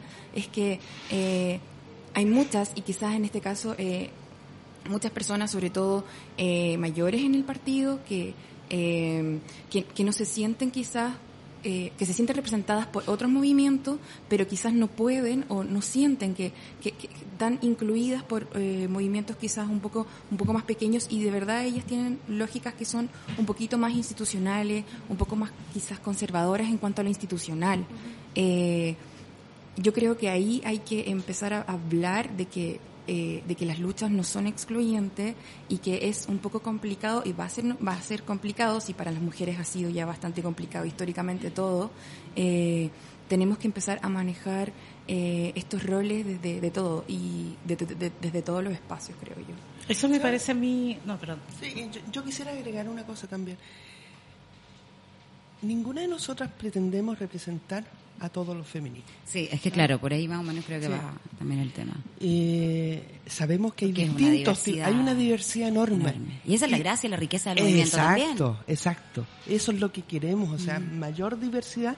Gente que no quiera participar en el partido, pero perfecto, las respetamos, las comprendemos y queremos que estén cada una en sus lugares, luchando por las cosas que cada una piensa. Eh, y, y que no sea excluyente. ¿Mm? Tampoco pretendemos representar eh, sectores sociales o, o cierto tipo de grupos. No. O sea, realmente esa idea que había antes de los partidos que representaban al pueblo y que podían eh, hablar sobre... La verdad es que no está en el ánimo de absolutamente ninguna de nosotros. Porque además, disculpa Rosa, estamos en un momento además en que la política, los políticos, Exacto. las instituciones están completamente desprestigiadas eh, y, y va- y en- a la luz de eso es que a uno, originalmente yo cuando le leí la noticia me llamaba me llamó mucho la atención, digamos, o sea, claro, estamos en el peor momento probablemente para ser político en Chile y es como, ah, vamos a ser un partido político. Luego entendí por qué lo estaban haciendo y cuál era el objetivo. Pero evidentemente es raro como querer hacer un partido en el minuto en que los partidos es lo que todos queremos que desaparezca, digamos. Y como, también estamos en una crisis que es una crisis de representación. El feminismo es un es un movimiento fragmentado y hay muchos feminismos. He leído mucho en redes sociales, como yo estoy mucho más cercana, no es que me representen ni mucho menos, pero un poco más cercana a las lesbianas feministas que son un poco más, diría, de un feminismo autónomo y no institucional. Eh, citando a Baudrillard, eh, no puedes destruir la casa del amo con las herramientas del amo. Entonces, viendo e- ellas como esto ya nos ha pasado tantas veces en Chile y eh, no, no nos ha dado resultados. como un, escepticismo muy grande de La de institución antes, es ¿no? patriarcal, la democracia es patriarcal, esta no es una democracia. Entrar en este juego que no es democrático es, eh, eh, no sé, estoy hablando de cosas que he ido leyendo por, por redes sociales a la, a la luz de esta noticia de que existe un partido feminista. Y ha sido la experiencia, ah, una experiencia que es real, de cómo se maneja el juego político, sobre todo en este, en este país. Ahora vivimos una coyuntura que es una crisis de representación. Creo que nadie se atrevería a representar a nadie. Entonces, creo que, y los que han osado intentarlo, ah, han salido trasquilados, como el caso de, no sé, Beatriz Sánchez cuando se para en la Plaza de la Dignidad y la, y, y le hacen como un bullying ahí, le gritan cosas, la terminan sacando. Es como na- que nadie se arroje el derecho de representar a otro. Yo misma no me, no me siento representada por ningún político, eh, como lesbiana, eh, pobre, no me siento representada por ningún partido y me imagino que eso le pasa a mucha gente de la ciudadanía y sin embargo estamos en una coyuntura política, tenemos que tratar de lograr el cambio constitucional y vamos a tener que elegir a unos representantes en no sé cómo, no sé cómo- no, no estoy tan segura porque este proceso igual es bastante críptico. Sí, es bien difícil de todavía entender. es muy difícil de entender y de, y de saber cómo uno va a poder participar, la verdad. Pero, pero igual me gustaría saber si esas bases que son las personas que están inscritas en el partido, ¿cierto? Eh, son las bases en las que ustedes hablan de que están involucradas en las decisiones de, de los de los valores del partido, de los objetivos, etcétera. ¿Cuál es el vínculo que tienen con las otras organizaciones que están ya andando? El año pasado tuvimos en la marcha del día 8 de marzo una de las marchas más grandes de la historia. Eh, y, este, no sé- y este año se viene. este año se viene, viene y, me, y me pregunto, eh, ¿qué- ¿un hombre puede inscribirse en este partido? Cosas que son preguntas base Puede para sonar una pregunta pelotuda, pero hay que hacerla. Cuando eh, yo cuando eh, me, me llamaron como para participar, la primera pregunta que hice ya estaba a modo personal es como, ¿hay hombres? Es como, es la pregunta de... Hay una aliada de... Claro, ¿qué onda el machito ahí? Eh, eso eh, se, se empezó a conversar y en las asambleas y bueno, yo digo, y esto es a modo personal, chicas, es como, eh, lamentablemente, eh, legalmente, se- eh, la paridad en este caso no, no, no juega, diría yo, en contra porque sí eh, tiene que haber... ¿En serio? Claro. ¿Legalmente, no Legalmente. se puede hacer un partido de solo mujeres? Eh, no. No te puedo... Pero No me, me desayuno con puede. esta información. Estamos obligadas en el- estos Como organismos intermedios que tienen toda la Sí, soberanía sí. a tener 40% de un sexo y 60% del otro. O sea, sabes que disculpa, en, el- en los partidos está clarísima esa paridad, pero ahora para la, para la constitución y la asamblea o la convención Claro. La estamos peleando la estamos Exacto. peleando. y Exacto. probablemente no la tengamos. Y no sé qué tanto, creerlo. es increíble. Es bien O sea, impresionante. Estamos obligadas.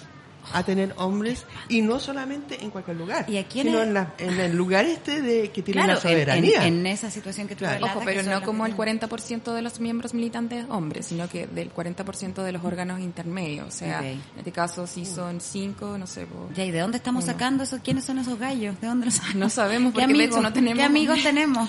Mira, es que es que yo creo que está eh, es muy importante lo que ¿Hay diciendo tú hombres, recién. hay personas trans? ¿Ustedes van a hacer un esfuerzo para incluir a estas organizaciones que ya están funcionando o no? ¿Van a trabajar de manera paralela? Lo que pasa es que en un partido no pueden entrar organizaciones, tienen que entrar personas, son individuos. ¿ah? Eh, pero la contradicción que tú estabas diciendo recién es sumamente importante. O sea, esa, por un lado, esa falta de confianza en todas las organizaciones políticas, pero por otro lado, la posibilidad, que no sabemos, pero ojalá que sí, que podamos hacer una nueva constitución es impresionante.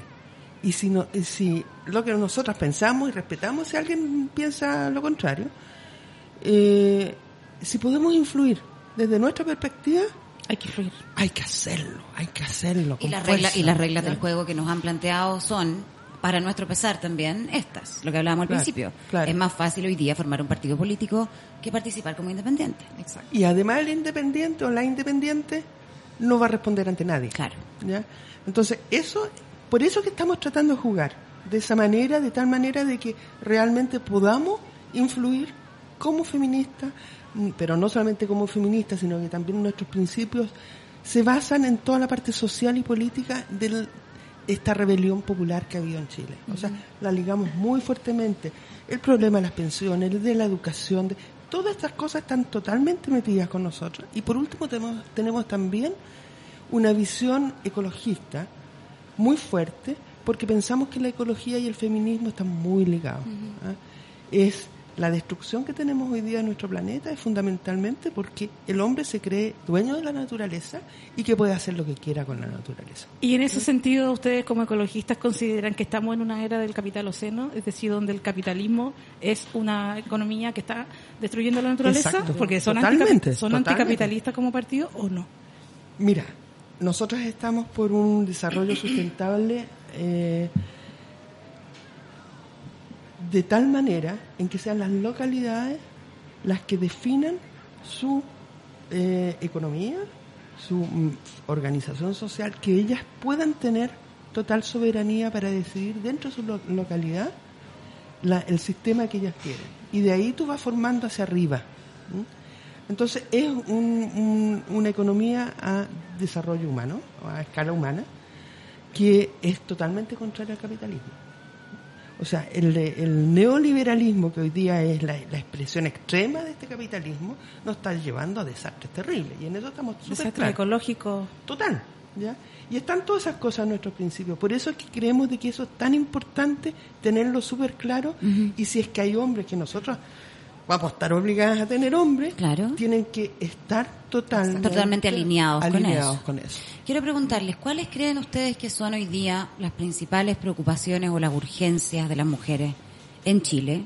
Y a la luz de eso, entonces, si es posible que ustedes participen en, en la convención constituyente, que es lo que esperamos que pase, ¿cómo debiera ser una constitución feminista? ¿O cuáles son, dentro de esas urgencias que tenemos las mujeres en Chile, las cosas que debieran verse?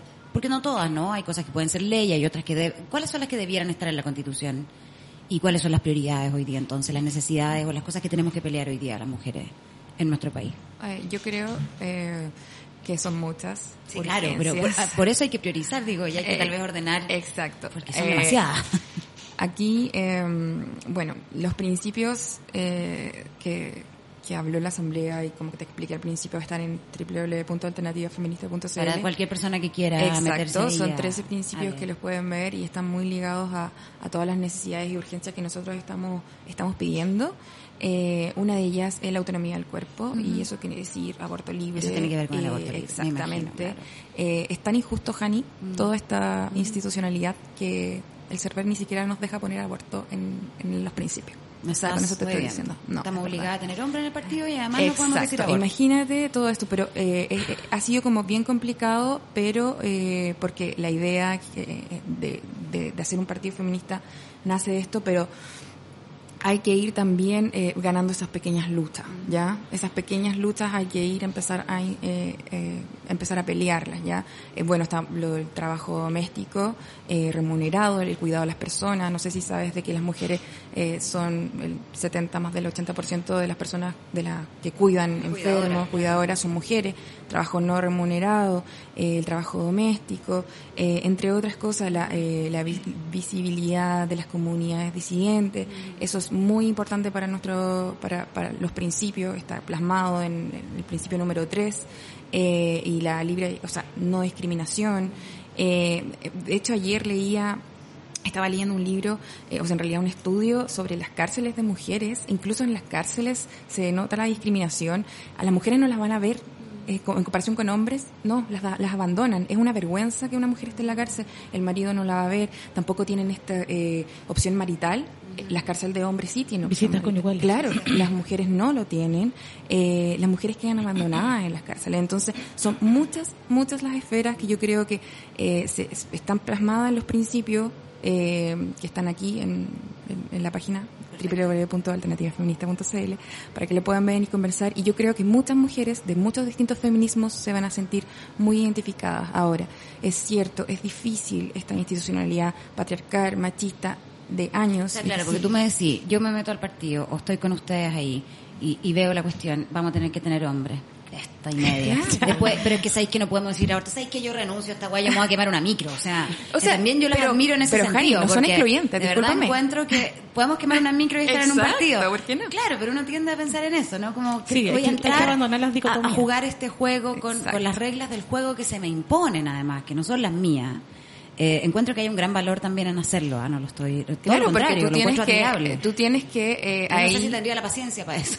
Eh, hemos tenido que tener mucha paciencia, encontrarse con muchas cosas, porque también tenéis que empezar a, eh, a pensar en sororidad y la compañera, tal vez, quizá ella no va a querer ir a quemar la micro Claro. y tú sí, Claro, entonces claro. ahí tenéis que empezar a ponerte de acuerdo y la política de acuerdo. Y lo otro que es importante es que empezar a desligarse de las lógicas patriarcales de eh, la, de ponerse de acuerdo donde eh, donde no está el- la sororidad en cuanto a la compañera. Entonces, en las asambleas hemos tratado eh, y en las reuniones de incentivar, de que, ok, dejemos estas mismas lógicas de el, el- el imponerse sobre el otro y porque las mujeres desde la historia hemos sido eh, horizontales en cuanto a todo, el cuidado de los hijos, etcétera. Eh, entonces, esta lógica eh, vertical es netamente masculina, entonces tenemos que empezar. Entonces, como dice Rosa, si vamos a hacer lo mismo que los otros partidos, entonces no hagamos nada.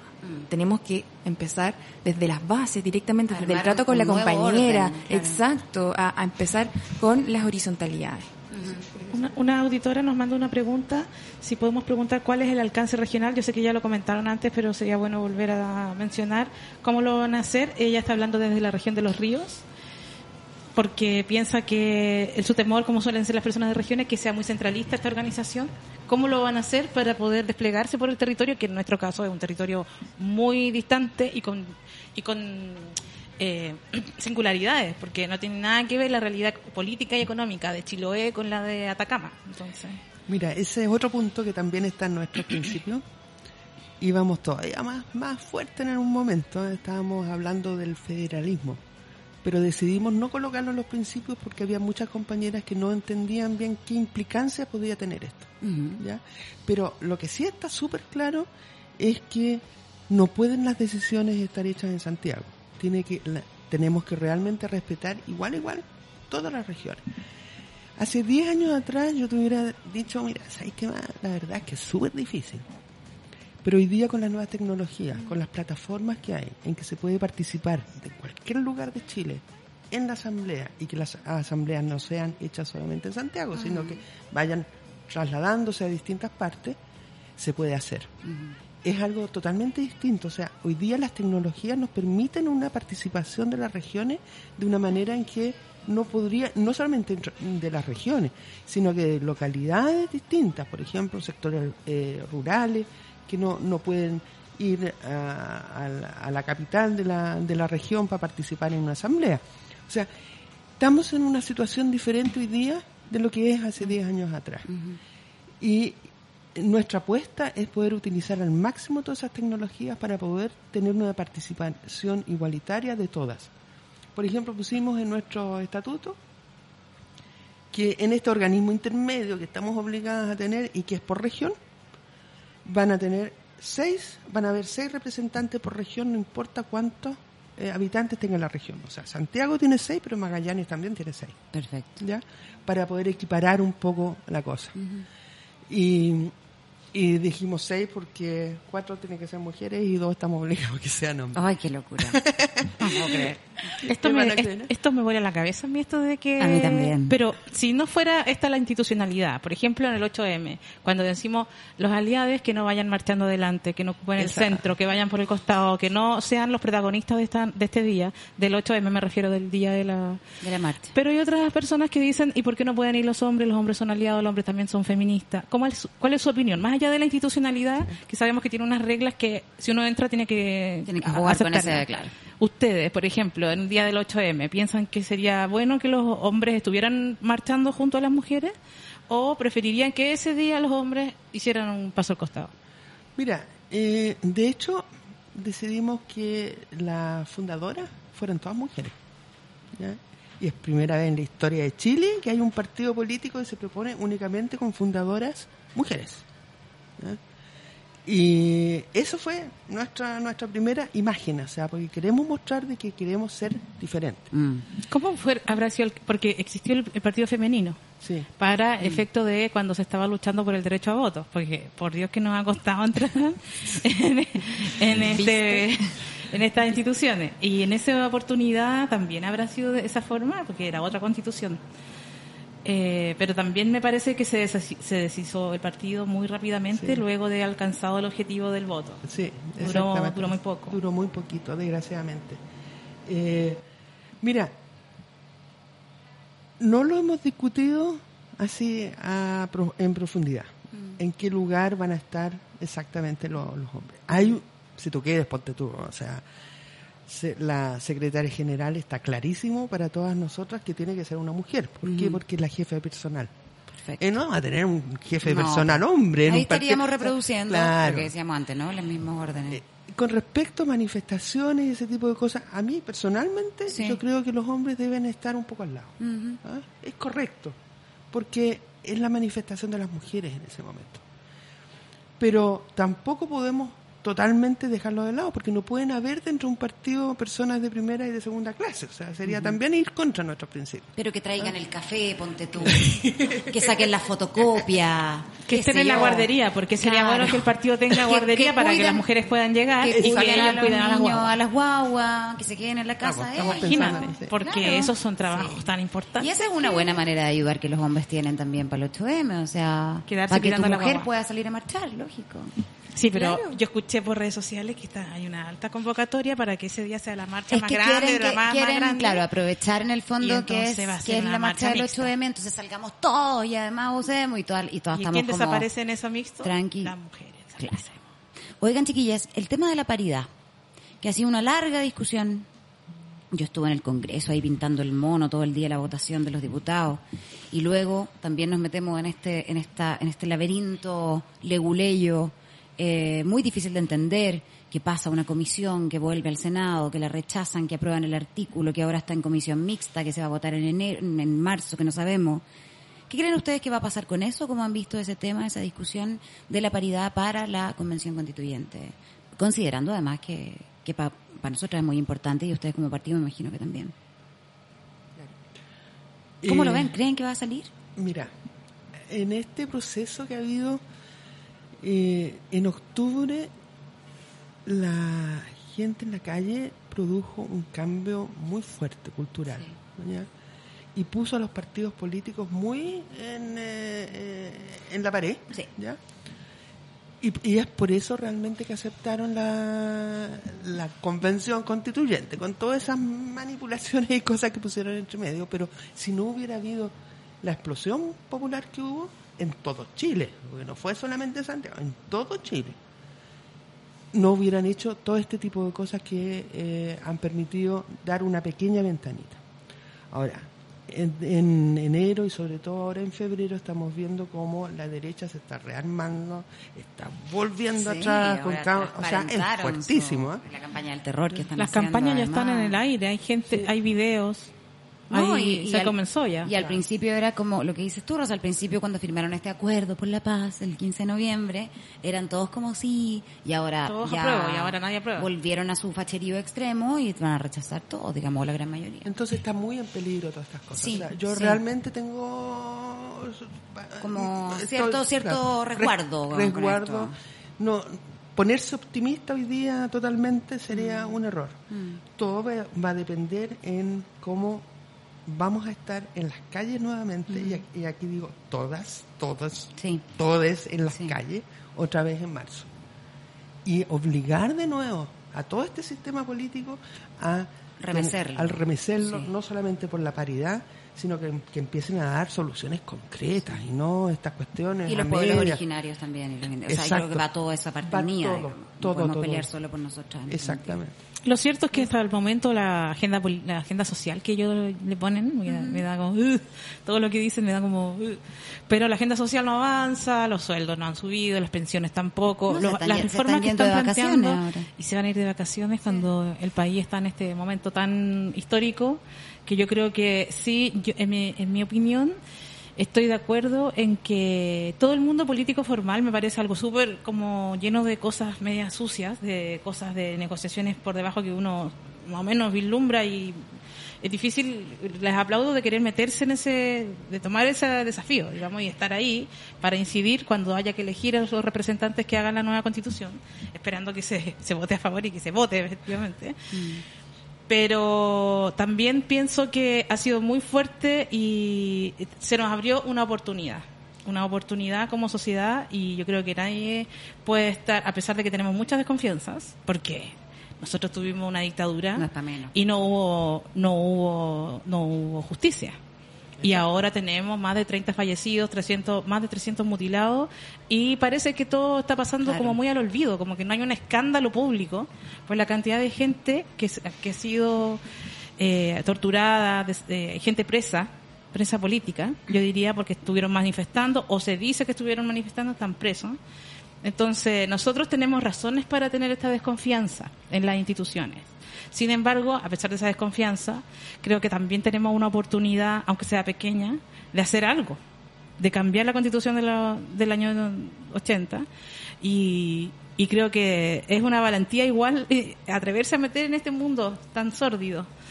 Eh, ahora vienen desafíos bien fuertes porque el 8 de marzo seguramente va a ser utilizado políticamente por el movimiento para hacer una gran manifestación que sea una señal para el gobierno de que no estamos durmiendo, que seguimos despiertos. Exacto. Ahí el feminismo va a tener que encontrar estrategias para seguir teniendo una voz eh, eh, que, que, se, que sobresalga entre todo el estallido que va a haber ese día. Entonces, seguramente todas las personas que quieran salir a manifestar va a ser muy mixto y nosotras siempre tenemos que luchar para que nuestros discursos sigan siendo escuchados y no desaparezcan. Exactamente, esa es una realmente un Un desafío, desafío. un desafío enorme. Porque siempre hemos dejado de lado la- la- las demandas feministas por las demandas de clase. Eso es histórico y eso es real. Siempre hemos tenido que decir, bueno, ya, ahora veamos el tema de, cl- de clase, hagamos una lucha de las izquierdas, digamos, y las cosas de género después. Y ese No, después no. nunca llega. No, de ninguna- Chiquillas, pa- disculpen, eh, quería preguntarles, para ir como cerrando también, ¿en qué momento están el partido ahora? Porque hay como una serie, todos los trámites que ustedes contaban que había que hacer y todo el cerebro no sé qué. ¿Cuál es el proceso en el que están hoy día como conformación de partido? ¿Ya está formado? ¿La gente ya puede, si alguna compañera quiere meterse al partido, ser, no sé, ¿cómo, en qué, en qué escenario están Mira, hoy eh, como PAF? Nosotros nos presentamos en el CERVER el martes pasado. Perfecto. ¿ya? Con los estatutos, las 117 fundadoras, mujeres que les contábamos recién, y después viene todo el proceso en que el CERVEL nos eh, hace reparo y nos hizo algunos reparos que tuvimos que cambiar de nuevo, volver a la notaría, cambiar las cosas, volver a presentarlo. Y lo que estamos en este momento es esperando si hoy día nos dan la aprobación. Hoy. Hoy o Hoy más jueves. hoy Es o más día. tarde mañana. ¿Y por qué pudieran no dar la aprobación? ¿De qué depende eso? Es que los estatutos los miran así, pero con Claro, lupa. claro, claro. ¿ya? Entonces, por ejemplo, hubo un error en la notaría y pusieron una persona, eh, la pusieron dos veces. el Ya. nombre. Ah, son así ya errores de ese tipo, claro. Errores de todo tipo. Sí. De repente, el artículo De tipeo, así. 16,14, inciso 4, ya era en realidad el artículo 16, inciso 6. Ya. Hay que volver a la notaría a cambiar toda la cuestión. Estamos en este momento esperando la resolución de aprobación. ¿ya? Si la resuelven ahora, hoy día o mañana, más Ajá. tardar, la, Sí, la sí tienen que publicar. Ajá. la tienen que publicar en el diario oficial. Perfecto. Y una vez que está publicada en el diario oficial, ahí podemos llamar a todo el mundo, a todas, A inscribirse. a inscribirse en el partido. Perfecto. Estamos haciendo la apuesta de eh, inscribirnos en la región metropolitana, siendo que en general los partidos parten por regiones chiquititas porque Mm. necesitan menos firmas. Mm. Pero sabemos de que en la región metropolitana es donde tenemos más fuerza, donde hay mucha más gente. Entonces necesitamos 6.200 firmas Para en- conformarse para conformarnos en la región metropolitana. Y necesitamos también después otras tres regiones que sean eh, vecinas. La otra va a ser eh, Valparaíso y ahí estamos viendo la cuarta o la, o la sexta. Sí, el, eh, tenemos gente de, de muchas regiones, ¿ah? desde la primera hasta, hasta Magallanes. La idea es conform- conformarnos en la mayor parte de las regiones posibles. ¿ya? Porque en cada región que nosotros lleguemos al- a la cantidad de, de firmas que necesitemos, eh, podemos presentar candidatas. Perfecto. ¿ya? Y eso es súper importante. Eso es súper importante. Y van a presentar candidatas. Candidatas. O, me imagino Estamos después- obligadas a presentar por la paridad candidata ca- si es que se aprueba la paridad.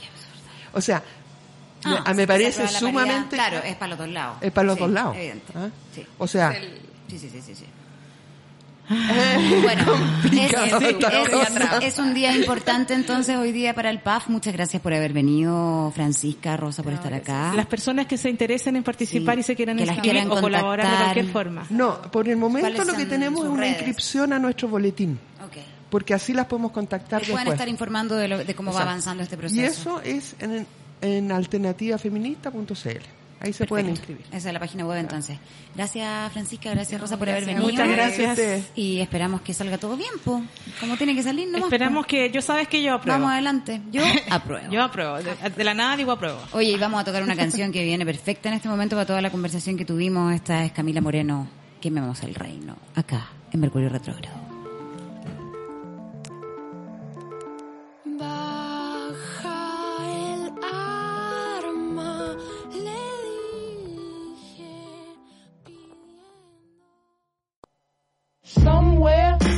Bueno, entonces, ¿cómo fue la Paula?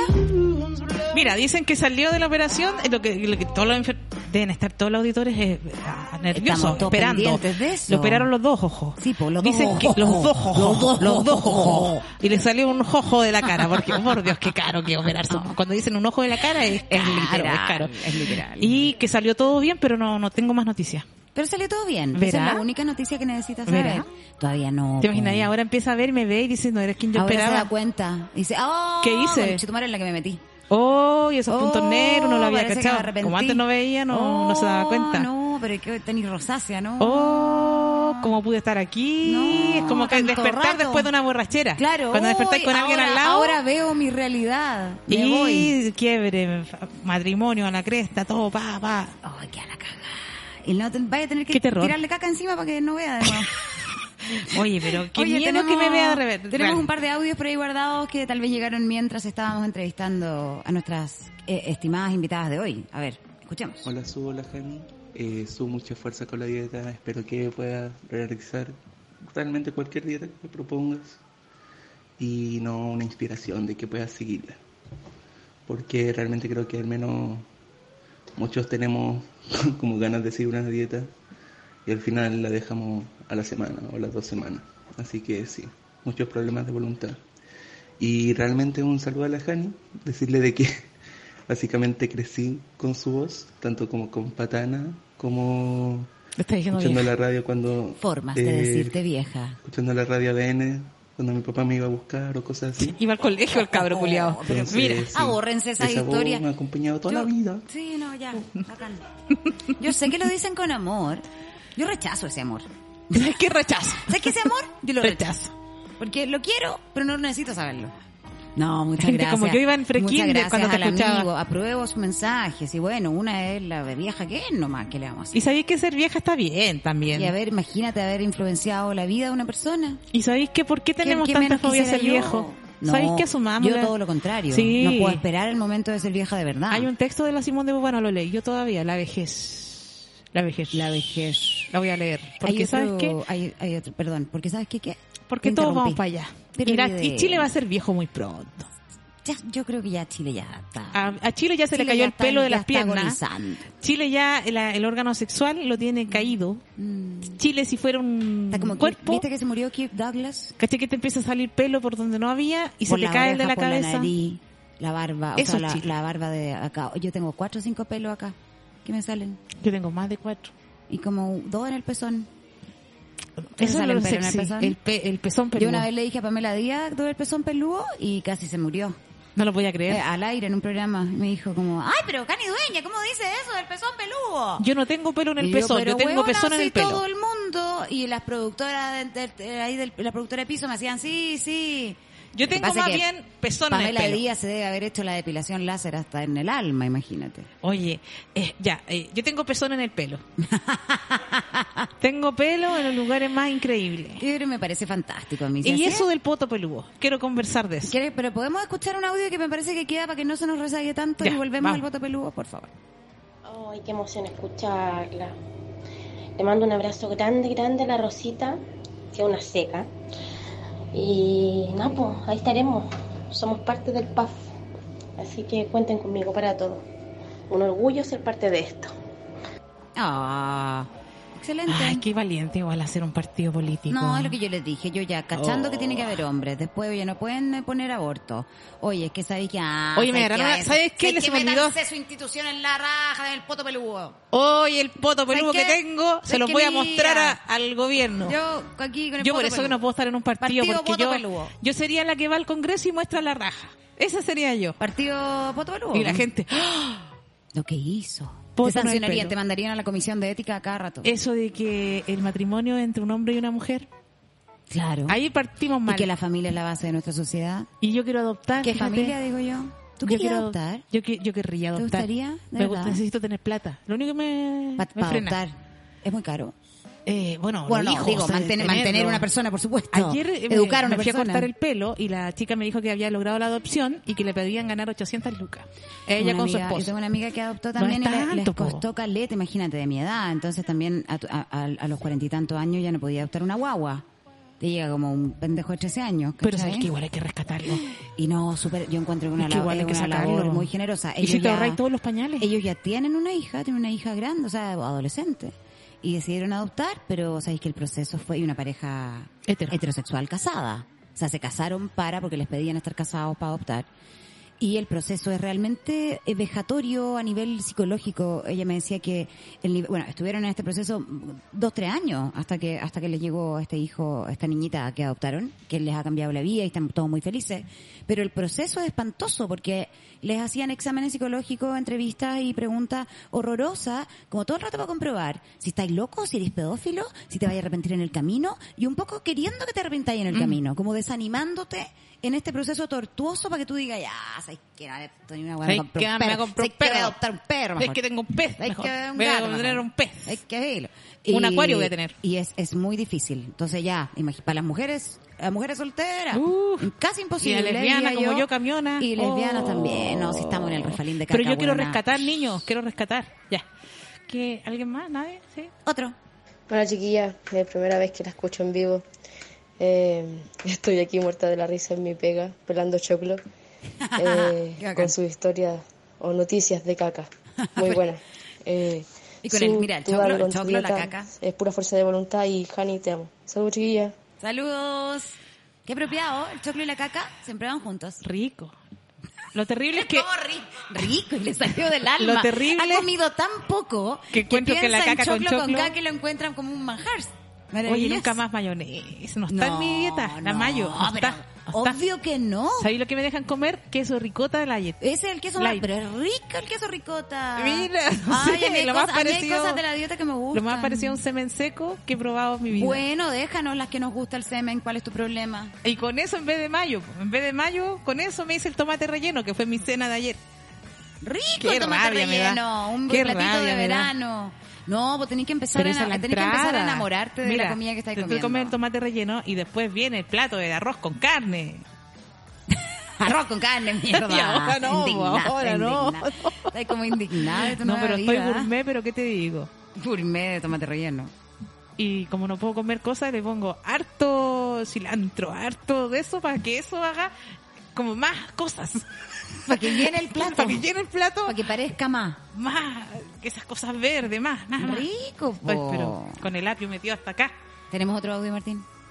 Ya, eh, según información del matinal, hoy en la mañana, la caca la hubiese rescatado la señora esta argentina Ajá.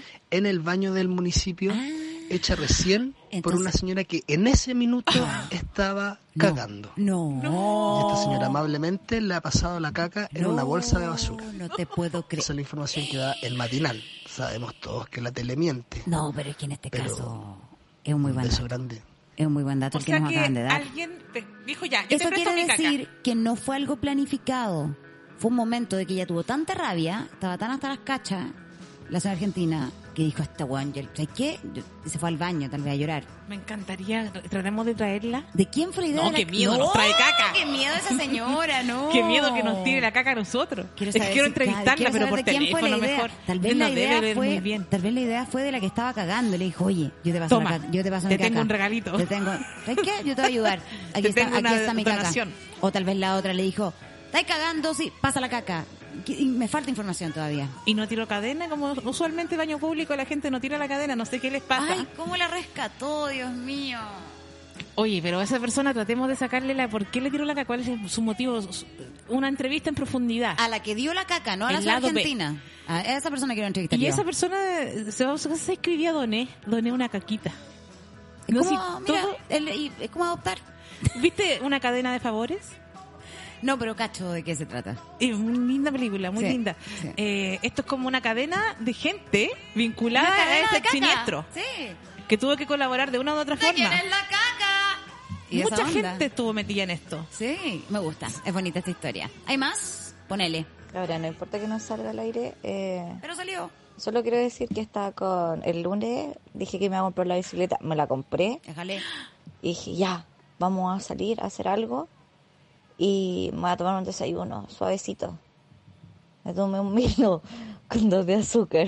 Un Milo. Pero con tres galletas de soda. Asquerosa, francamente. Un Milo. Un Milo. ¿Cuándo te qué edad tenís? ¿12? No, además que, no, si a mí me gusta el chocolate caliente, pero es que No, el Milo es puro carbohidrato. el Milo Ni es- siquiera es chocolate. Vamos, Milo. Con dos de grande. azúcar no es necesario. Yo igual estaba en esa una vez. Es como eh, Natur con leche condensada. Que uno tomaba cuando chica. Oh, como cosa ir al- es como ir al refri, pescar la leche Oh, condensada, oh, hacerle doyo al tarro y oh, pa, pa, pa, pa, pa, pa. Cosa más buena. Y cuando la leche condensada la hacía y manjar, es el manjar. Oh, es Ese el mejor es el manjar. manjar. el mejor manjar. Con eso uno se iba para para el baño María. mochileo, para el, paseo del curso del colegio. A mí siempre me mandaban con un tarro manjar. Ay, no, qué heavy la vida que me estoy perdiendo. Pero tranquilidad, volverá a ti. Olvídate de esa weá, no hablemos más de manjar. De entre otra la caca y el manjar estamos muy en ese en ese en ese espectro. Caca, manjar, mira, lo mismo. ¿Aló? ¿Hay otro audio? Ponele. Hola cabra, Eh, estaba súper metida escuchando lo de las cabras del PAF, porque pucha que ha sido tema esto del partido político, en todos los espacios feministas en donde participo, eh, ha sido tema, y quizá una buena forma de, de, de enfrentar esto de la paridad del 40-60 sería cumplir los cupos con personas hombres trans, considerando que ya se aprobó y ya entró en vigencia la ley de género, de identidad de género, podrían darle todo el espacio. Ahora no sé si la gente eh, trans quisiera participar del partido, pero sería una buena una buena forma, un buen Una buena manera de darle la vuelta a la Si hay alguna a la que se imposición, matricule, para que no tengamos un zorrón ahí. Puta, mejor, lógico, po. es una súper buena manera de darle la vuelta a esa imposición de la ley. Me parece a mí también, fíjate. Sí, totalmente. Oye, todavía, ah, todavía no se acaba este programa, tenemos más audios. Hoy yo tengo una amiga que es madre soltera, o sea, no es madre soltera, adoptó como soltera, o sea, ahora madre soltera. Y la wea fue así un parto. Ay, qué admiración siento por Literal, weón. Estuvo como tres años weyando, aunque no parió real, igual la wea la hacen sentir el parto. Obvio que es un parto, Y sí, nada, pues finalmente le pasaron unos niños. Igual te pasan niños más grandes, como cinco años te- tiene el cabrón. A mí me llegaría uno de 18. Y bacán, pues, está más feliz que la mierda. Pelos. Y sí, pues igual te piden todo. Un hueón hecho de Sí. Radiografía del alma, toda la weá. Pero hermoso, weón. Sacó a ese niño de- del infierno, en verdad. sí. Así que adopten chicos. Qué difícil es pasar por ese proceso. Yo no, yo ya no, ya no tengo. O sea, ener- energía para esa guaya ya no tengo. Pero que mejor que venga ya crecido. Claro, pues un cabrón Que venga saliendo de 21, cuarto medio, 22. que sepa lo que quiere estudiar. Claro. Que ya trabaje. Mira, que y ya, ojalá que, que te ya haya estudiado. ya se pagó su carrera él solo. No está endeudado. Se la pagó entera. Se ganó la gratuidad. Se ganó la Alumno de gratuidad con- excelencia. con beca, claro. Y que ahora ya está entrando a trabajar. Y que pronto se vaya al Como extranjero. yo no voy a tener jubilación, entonces él me mantiene a mí. Sabéis que mejor tener un pez. ¿Sabéis que, que, que alguien me adopte a mí mejor? Eso es lo que necesitáis. Eso es lo que necesito. Sí. Que un niño me adopte. Totalmente. De madre. Pero de madre pero- para mantenerme, para llevarme al senior suite. Yo voy a, por último voy a falsear unas liquidaciones de sueldo para presentarme ahí que quiero rescatar a un niño. Claro. O niña o niñe de la edad que... ¿Sabéis qué? Y no importa que no sea guagua, porque pobrecito, tener 10 años y estar ahí metido... No, espantoso. po, Terrible, está- hay que ir al rescate. Sí, de todas Pero soy pobre, po. Bueno, pero Tengo tienes, que ganar pero tienes mucho amor para Para eso, mira, ¿sabes que Para tener plata, mira, se me ocurrió, tienen que ir a ver mi show del viernes. Eso porque ya. de ahí vivo yo. Aprovechemos estos seis minutos que quedan, o cinco diría yo, de programa para promocionar nuestros shows, porque Si es nuestro sueldo Es y nuestra autoestima también. Es verdad, y yo tengo un show el día viernes en pleno barrio Bellavista, en el Sabor a mí, mi show unipersonal, es la única presentación que voy a hacer este mes, y va a estar muy entretenido, es un bar exquisito, después de ir a la Plaza de la Dignidad. Exquisito. Exquisito. O sea, qué entretenido. Y afuera van a quemar eh, sus cositas, como siempre hay en Sus- Bellavista. Sus micritos, sus autitos, sus neumatiquitos. Sus mobile, Ah, si es que queda alguna, al fuego. mobile. Y vamos a hacer un show de stand-up a las 9 de la noche. Las entradas están por ti Comedia Ticket. Así que vayan porque su, su ticket es mi sueldo. Claramente. Oye, a propósito de eso también, yo también tengo que contarles con, con mucha alegría y mucha esperanza y, y- y fe en el futuro, que esta noche voy a estar en el Blue Pub, ahí en Plaza de Ñuñoa, frente a la batuta, ya tú sabes, eh, en un precioso show eh, en solitario, esta vez, pero con todo el material nuevo que tengo y mira, ¿por qué no algún, algún chiste viejo también? Cuando uno tiene ahí un espacio y decía, oh, cresta, tenía que hacer una hora, tengo 45, tanto por la tula, qué sé yo. Algo Algo inventamos. clásico. Mira, revivimos algún clásico, si ustedes se lo saben de memoria, la cantamos juntos también. Todo eso va a ocurrir hoy día eh, en el Café del Cerro, va, quiero decir, en el Blue Pub, a las 21 horas. Algo muy moderno. Muy moderno, mis referentes. Las entradas están disponibles, quedan unas poquitas en comediaticket.cl y si no, lleguen directo al Blue Pub y la compran ahí mismo, pues filo. Recomendable, total, ese, y ese color. Es- oye, esa luz del Blue, Blue. Pub tan agradable. No, no le hagamos mala publicidad al Blue Pub. No, Tiene unos tragos bar. deliciosos, oye. Un plato de aceituna exquisito. Y yo me lo devoro en el lo camarín. quisieras tú en cualquier y, ti- otro- y tienen camarín. Gracias a Que no cualquiera te hace Gracias eso. a que una vez me robaron una cartera. ¿Te acuerdas? En el mismo Blue Pub. Y yo reclamé tanto que hicieron el camarín canidueña. Que ahora todos los otros comediantes Lo chilenos que deben estar agradecidos de mí. Oye, esa vez nos robaron todo. pero- Me robaron. Oh, se metieron las Ya, billeteras. pero no, no roban en el Blue Pub. Usted No, vaya, en usted otro vaya era en tranquilo. otro Blue Pub, Vaya tranquilo. Ahora, siéntese con la cartera al lado, pero vaya con confianza. Es un excelente bar y va a haber un muy lindo show. Nueve de la noche. Después se va a servir otra cosita por ahí por Plaza Ñuñoa. Excelente panorama, encuentro yo. Y mañana en el Se ríe Sabor de a buena Mí- gana. Mañana en el Sabor a mí, tú sabes que yo te hago este show de stand-up comedy y después viene el karaoke. Y la lesbiana Cosa ahí, más buena, el karaoke Corremos las es mesas, nos ponemos a bailar. notable. Esa cuestión dura hasta el otro día. Sí. Buen Así que, buen carrete. Ya, pues le armamos el fin de semana y entonces se acaba este programa y nos vemos el próximo martes. Yo no vengo el martes, sí. Así que yo no, Perdón, yo no te, ¿qué vaya a sabes que yo no te voy a asegurarte dos horas porque no sé. yo te aseguro su hora. Bueno, se 15. puede hacer la, la versión eh, acortada de este programa. La, co- el la versión martes. breve porque si le metemos a, eh, ¿Por el no informe invitas a, internacional. ¿Por qué no invitas a Palomoza, a Silvita? La Ah, Palomosa no, Silvita no partió. puede venir. No, pues parte en marzo. No, pues podría venir Palomosa a adelantar, a hacer algún Sería una excelente de idea. Su, de su programa estreno en marzo acá en Holística Radio. Sería una excelente idea porque yo no sé cómo voy a rellenar tres horas, dos horas. O con la Paula que nos venga a contar su operación. Y viendo. Pero, habla con los ojos abiertos sin ¿Cuánto lentes. ve? Que nos y diga- así como Martín. Y le va como poniendo cosas ¿Eras tú? adelante y va diciendo qué ve y qué no ve. Es que te imaginas, ahí me patea. Claro. Ahora que me ve claramente. Yo por Ahora eso me tenés- apuré tenés haciendo la miedo- dieta. tenés miedo de ir a verla. Yo por eso me apuré hacer la Necesito dieta. bajar 6 kilos más. 10 kilos en un día. ¿Cómo. ¿Cómo bajar 10 kilos en un día? Terrible. Oye, ya, ¿cuándo vaya Grupo Goce hoy día? Hoy día, ahora me Que voy te para vaya allá más rato. bien. Yo voy a, también, mira, yo me voy a terapia ahora también. Estamos un poco en la Estamos misma. todas locas. Estamos todas locas, pero somos locas lindas. Y somos lo que es inteligentes, Sí. que hablaron sobre política, una cosa muy seria. feminismos y muchas cosas. Muchas gracias a toda la gente que nos escuchó y que nos mandó me- mensajitos hoy día. Los queremos mucho. Chau. Nos vemos.